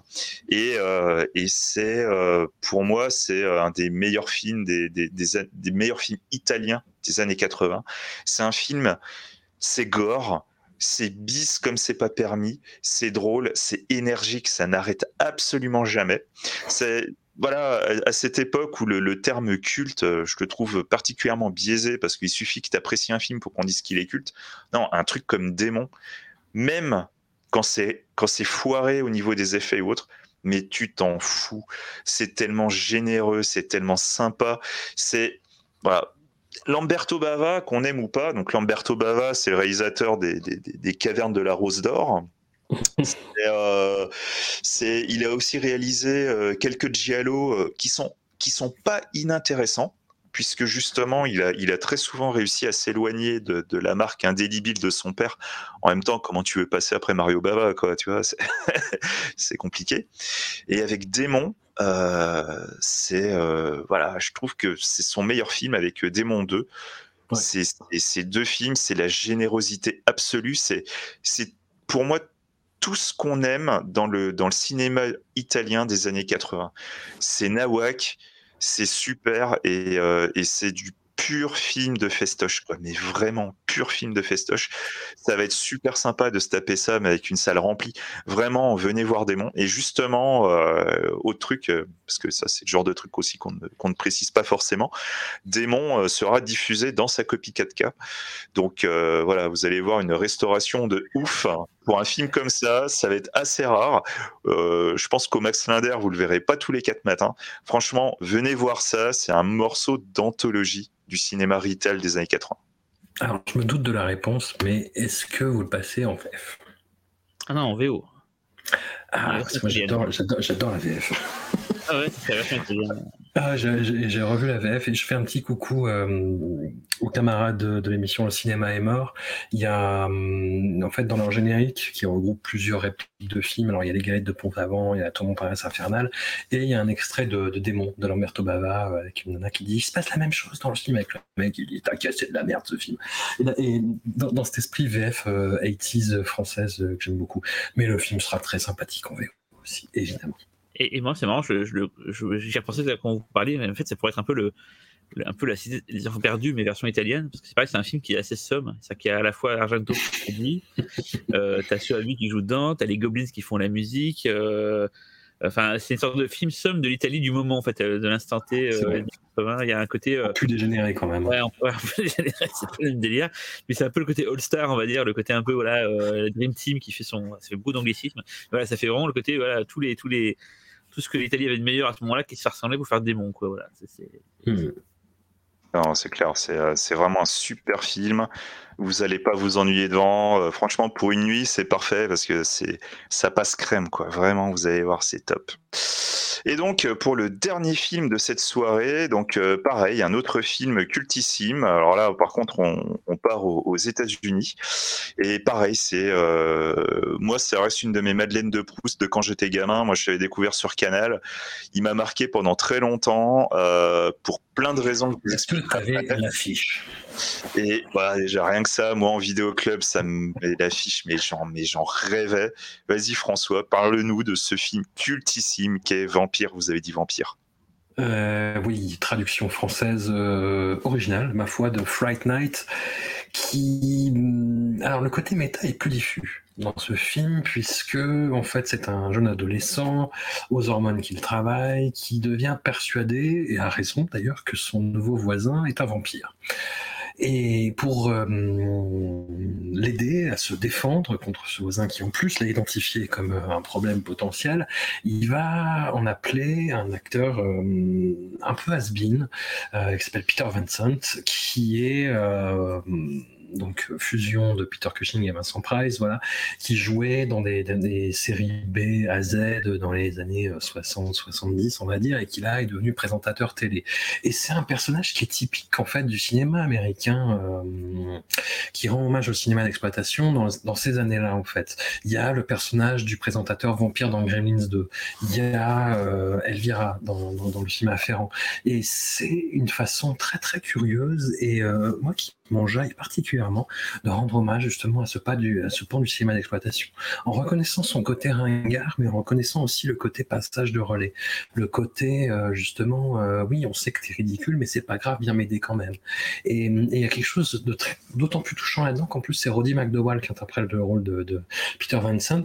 Et ce que j'ai trouvé très curieux à la revoyure du film, je m'en rappelais pas forcément, c'est que tous les personnages sont antipathiques, mais le film tient quand même, c'est-à-dire que l'adolescent euh, le héros, c'est vraiment une tête à claque euh, qui pense soit qu'à baiser euh, sa copine, soit euh, à dénoncer ce, personnage de vampire. Personne ne le croit. le personnage de vampire super bien incarné, avec en plus un, côté un petit peu euh, séditieux qui moi me plaît beaucoup. Euh, dans cette esthétique années 80 typique des films de ces années-là, mais où, on n'est pas dans le ringard en fait, on n'est pas dans Neige sur Beverly Hills ou les trucs comme ça euh, qui se faisaient à cette époque-là. On est dans du travail d'artisan sincère, honnête, qui passe, qui flambe une grosse partie de son budget honnête, mais quand même restreint. on n'est pas euh, dans la série A, on est vraiment dans la série B, sur les effets spéciaux, qui restent très convaincants aujourd'hui, avec beaucoup de travail prosthétique, de maquillage, et euh, le tout assez bien mis en scène. C'est un petit peu le, coup de génie de, Tom Holland, qui est un réalisateur euh, bah, dont j'ai croisé la route il n'y a pas longtemps en bossant sur les adaptations Stephen King qui a fait ce truc absolument infernal qui s'appelle Les Langoliers. Mais c'est pas grave, parce qu'il a fait, il a fait ce film-là, il a fait la potion les eaux qui est très très très méchant aussi et euh, qui est assez caustique et, euh, cynique. Et, je sais pas, ouais, il y a, un équilibre de ton dans ce film qui moi me plaît beaucoup, qui est à la fois mauvais esprit, à la fois classique, à la fois euh, émouvant et à la fois rentre dedans. ouais, c'est vraiment étonnant. Et c'est peu dire que le, remake récent qui a été fait avec Colin Farrell trop timide derrière et n'arrive pas à la cheville. on l'oublie totalement. Ouais, voilà. Non, non, il y a un charme fou vraiment dans ce film-là, quoi. Et pas sur le côté un peu euh, nostalgie années 80 euh, qui serait facile, mais sur ces émotions-là que je décris avant. Voilà, je sais pas vous ce que vous en pensez. C'est une Madeleine de Proust. Je me trompe pas, Xavier. Bah écoute, euh, voilà, hein, moi c'est un, un, film que j'ai découvert sur Canal pendant, pendant, mais je te jure, mais tellement longtemps, je, je, je bavais sur la VHS que je pouvais pas, euh, que je pouvais pas louer parce que mes parents m'interdisaient de la louer. Et du coup, euh, quand c'est passé sur Canal, mais je me suis jeté dessus. Et qu'est-ce que j'ai adoré le film. Mais vraiment, c'était euh, c'était tout ce que j'aimais quoi. C'est c'est drôle, c'était flippant. Il y a des personnages qui sont c'était assez différent de ce que j'avais l'habitude de voir en, dans, dans l'écriture des personnages le personnage du pote m'a beaucoup marqué. Je vous dis pas en quoi. Hein. Qu'est-ce qu'il est énervant. Qu'est-ce qu'il est, ça. Mais, c'est euh, assez étonnant. La carrière du, de l'acteur en question, en plus, est encore plus étonnante. Mais bon, euh, on va pas revenir dessus, c'est pas le sujet. Mais euh, ouais, Vampire, vous avez dit Vampire, c'est ouais, c'est vraiment une grosse, grosse Madeleine de, Madeleine de Proust. Et je pense qu'on est très nombreux à avoir, avoir été biberonnés avec ce film c'est non, c'est vraiment un film que je trouve assez magique, touché par la grâce, et ça fait partie de ces de ces super films fantastiques des années 80 et euh, hors, euh, hors Amblin, hein, évidemment. Hein, je parle pas des, blockbusters de l'époque, mais ces petits films à côté, mais qui, ont vraiment réussi à s'incruster dans le dans, dans, dans, l'inconscient collectif et tout. Enfin, tu vois, Vampire, vous avez dit Vampire, même quelqu'un qui n'a pas vu depuis 20 ans, tu commences à lui parler du film, tu vas voir le petit sourire sur son visage, c'est un peu pensif en disant Ah putain, c'est vrai, c'était bien ça. Donc euh, voilà, franchement, si vous l'avez pas vu, il faut absolument le voir. Si vous l'avez déjà vu, ben, je sais, vous avez juste envie de le revoir et c'est normal. Par contre, le truc qui est sûr, c'est que le voir sur grand écran, c'est pas tous les quatre matins non plus. Donc, euh, franchement, il faut y aller, quoi. Vraiment. Voilà. Donc, Cyril, je pense que tu es comme nous. Hein. Oui, mais on en avait parlé dans un PIS4 récemment, il me semble qu'on en avait parlé. Ouais, euh, Je sais plus dans lequel, mais euh, cherchez. voilà. Et donc, vis-à-vis de la sélection, bah, pour finir, arrive invariablement la clôture. Donc Cyril, vas-y. Alors, la clôture, ben, on est très, très heureux d'avoir la première française d'un film réalisateur qu'on aime beaucoup, qui, a, avait un peu disparu des radars et qui, je trouve, revient de façon assez magistrale avec ça. Donc, c'est Ben Weasley, euh, on l'avait connu par Killis, on en a parlé tout à l'heure, on, parlait de, de Bulle. Euh, qui a fait après euh, une adaptation de Ballard qui s'appelle I Rise, il a fait euh, Phil in England, il a fait Free Fire. là, on est encore en train de savoir s'il va pouvoir venir ou pas parce qu'il bosse sur la suite de Meg, le gros film de requin. Donc, on attend de savoir s'il va être disponible ou pas pour venir présenter le film en clôture. Et donc là, c'est In the Earth, un film qu'il a tourné, comme disait tout à l'heure aussi François, parler des films post-pandémie, on va dire, film qu'on a tourné pendant le Covid et tout. Bah, c'est un film qu'il a tourné pendant le premier confinement, en tout cas, après, ou enfin en tout cas pendant euh, la conscience de la pandémie, ça parle d'ailleurs de ça, ça parle d'une pandémie qui a un peu ravagé la planète et, de gens qui cherchent à, trouver un, vaccin. Et c'est un film euh, que je trouve très très beau, euh, très beau scope un son porté sur l'image, une musique sublime de Clint Mansell, donc Clint Mansell qu'on connaît surtout pour son boulot avec euh, Darren Aronofsky, genre la BO de The Fountain, de Requiem for a Dream par exemple, et j'en passe, le Black Swan et tout. Donc super musique, très, très belle photo, euh, et un film, je me souviens, euh, Xavier m'a dit, mais je sais pas si tu vas aimer, c'est une sorte de 2001 forestier. Je me suis dit, bon, ça, je confirme. Voilà, et je vois le film, et surtout que le film est assez, euh, j'allais dire classique au début même assez, assez généreux, je trouve, sur pas mal d'aspects. Et effectivement, peu à peu, va partir dans, un délire psychotronique qui n'est pas dénué d'intérêt, qui est même plutôt plaisant et qui, je pense, prendra son, son sens, euh, ne serait-ce que par travailler sur le son ou l'image. Euh, dans, dans, dans, dans, ce bel écran qui est le Max Standard Panorama. Et en, en, salle, ça va être dingue. C'est un film que j'ai vraiment apprécié, que j'ai trouvé très, très classe. Et jusqu'à la fin, je ne sais pas si vous êtes resté pour le générique de fin, Fin est très très très beau et je trouve dans le ton du film. Il y a vraiment une unité. Je me suis dit, tiens, c'est un film qu'ils ont tourné pendant la pandémie. Alors, des fois, en plus, Ben Wesley pouvait faire des films un peu plus, on va dire, euh, pas cheapos, mais un peu plus, on va dire, euh, voilà. Et là, c'est un film qui est très très très beau. Euh, vraiment, vraiment très classe, quoi. donc, voilà, j'ai vraiment un petit coup de cœur pour ce film. Ça fait partie de mes préférés de la sélection. Voilà, je ne vais pas en dire plus parce que ce serait, ce serait divulgaché, comme on dit euh, chez nos amis de l'Académie française. Euh, François euh, du, Québec. Bah, ben Whitley, bah, c'est un, un, cinéaste dont les films me décontenancent à chaque fois, en fait, vraiment. Je vais, vais pas faire toute sa filmo, et In the Earth, en fait, c'est pareil. C'est-à-dire que j'ai du mal à, voir où va le film. Je suis très intrigué par ses choix de casting. Il a pris euh, des acteurs qui sont plutôt des acteurs comiques. On a Joel Fry qui jouait le, sidekick dans, dans Yesterday de, Danny Boyle. On a Rhys Shearsmith qui est un, des co-créateurs et un des acteurs principaux de la série Inside Number 9. Et, et, hum, et ces décalages m'a vraiment intrigué et du coup je me suis fait un peu avoir. C'est un, des rares films de Bette Winkley qui m'a vraiment convaincu d'un bout à l'autre et, hum, et c'est chiant parce qu'on peut pas spoiler. Mais c'est ouais, je, je m'attendais pas à, ce que ça aille dans cette direction-là. En fait, voilà. On va dire ça comme ça. Ah bah euh, voilà, moi je histoire de, de, de, de rendre euh, sa couronne euh, à la reine.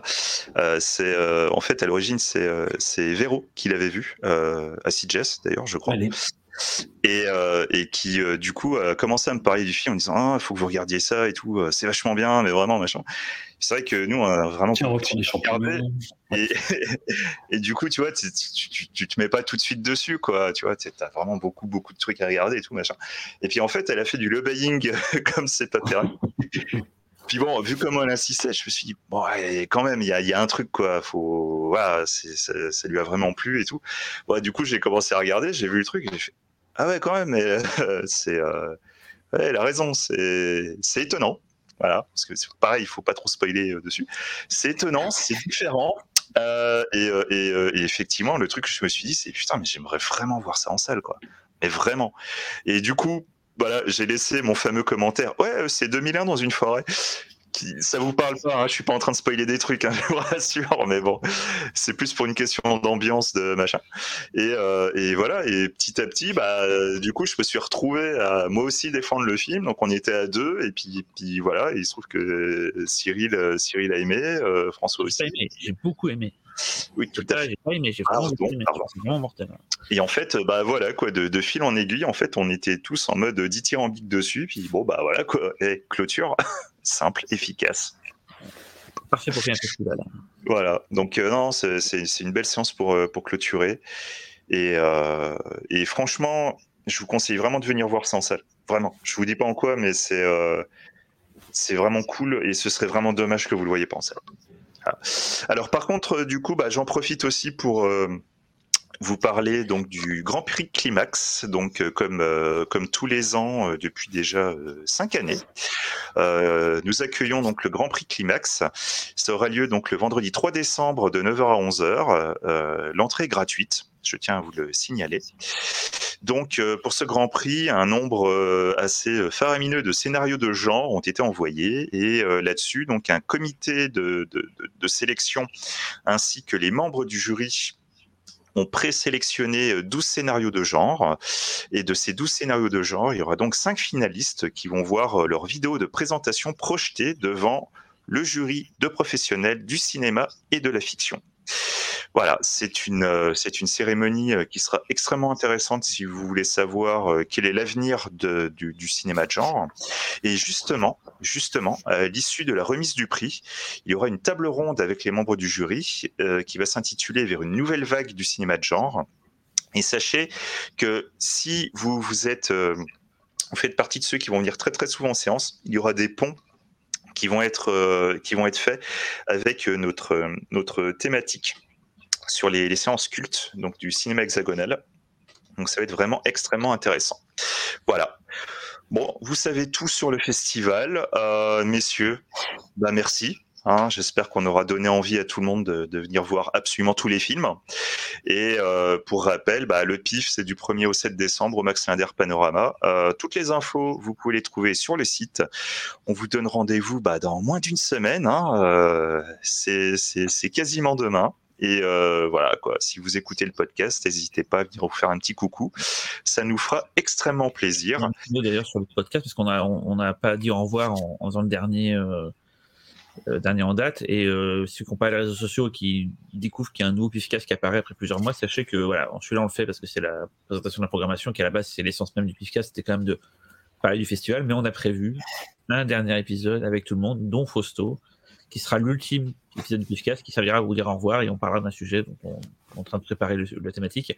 Voilà, si vous n'avez pas de réseaux sociaux et que vous découvrez qu'il y a un autre Pifcast qui apparaît avec celui-là, je peux vous dire, voilà, ça s'est arrêté, mais il y aura quand même un ultime épisode bientôt, euh, sûrement après que le Pif soit passé, parce que là, on a juste pas le temps. C'est ça, on peut mourir. Voilà. On fera ça bien en janvier, je pense, et, on, vous le, on vous postera. Ce sera le dernier Pifcast, histoire de, de quand même vous dire au revoir, parce qu'on est on a arrêté sans, vraiment prévenir et voilà, c'était histoire de, faire ça les choses bien. Quoi. Oui, puis on est poli quand même, hein, il faut le dire. Euh, voilà. Hein. En général. bon, en tout cas, voilà. Euh, sur cette petite note, on vous dit euh, au revoir, mais surtout, on vous dit à très vite sur le festival. On vous attend de pied ferme. Vous avez intérêt à venir. Sinon, voilà. voilà. À tout. Allez, ciao.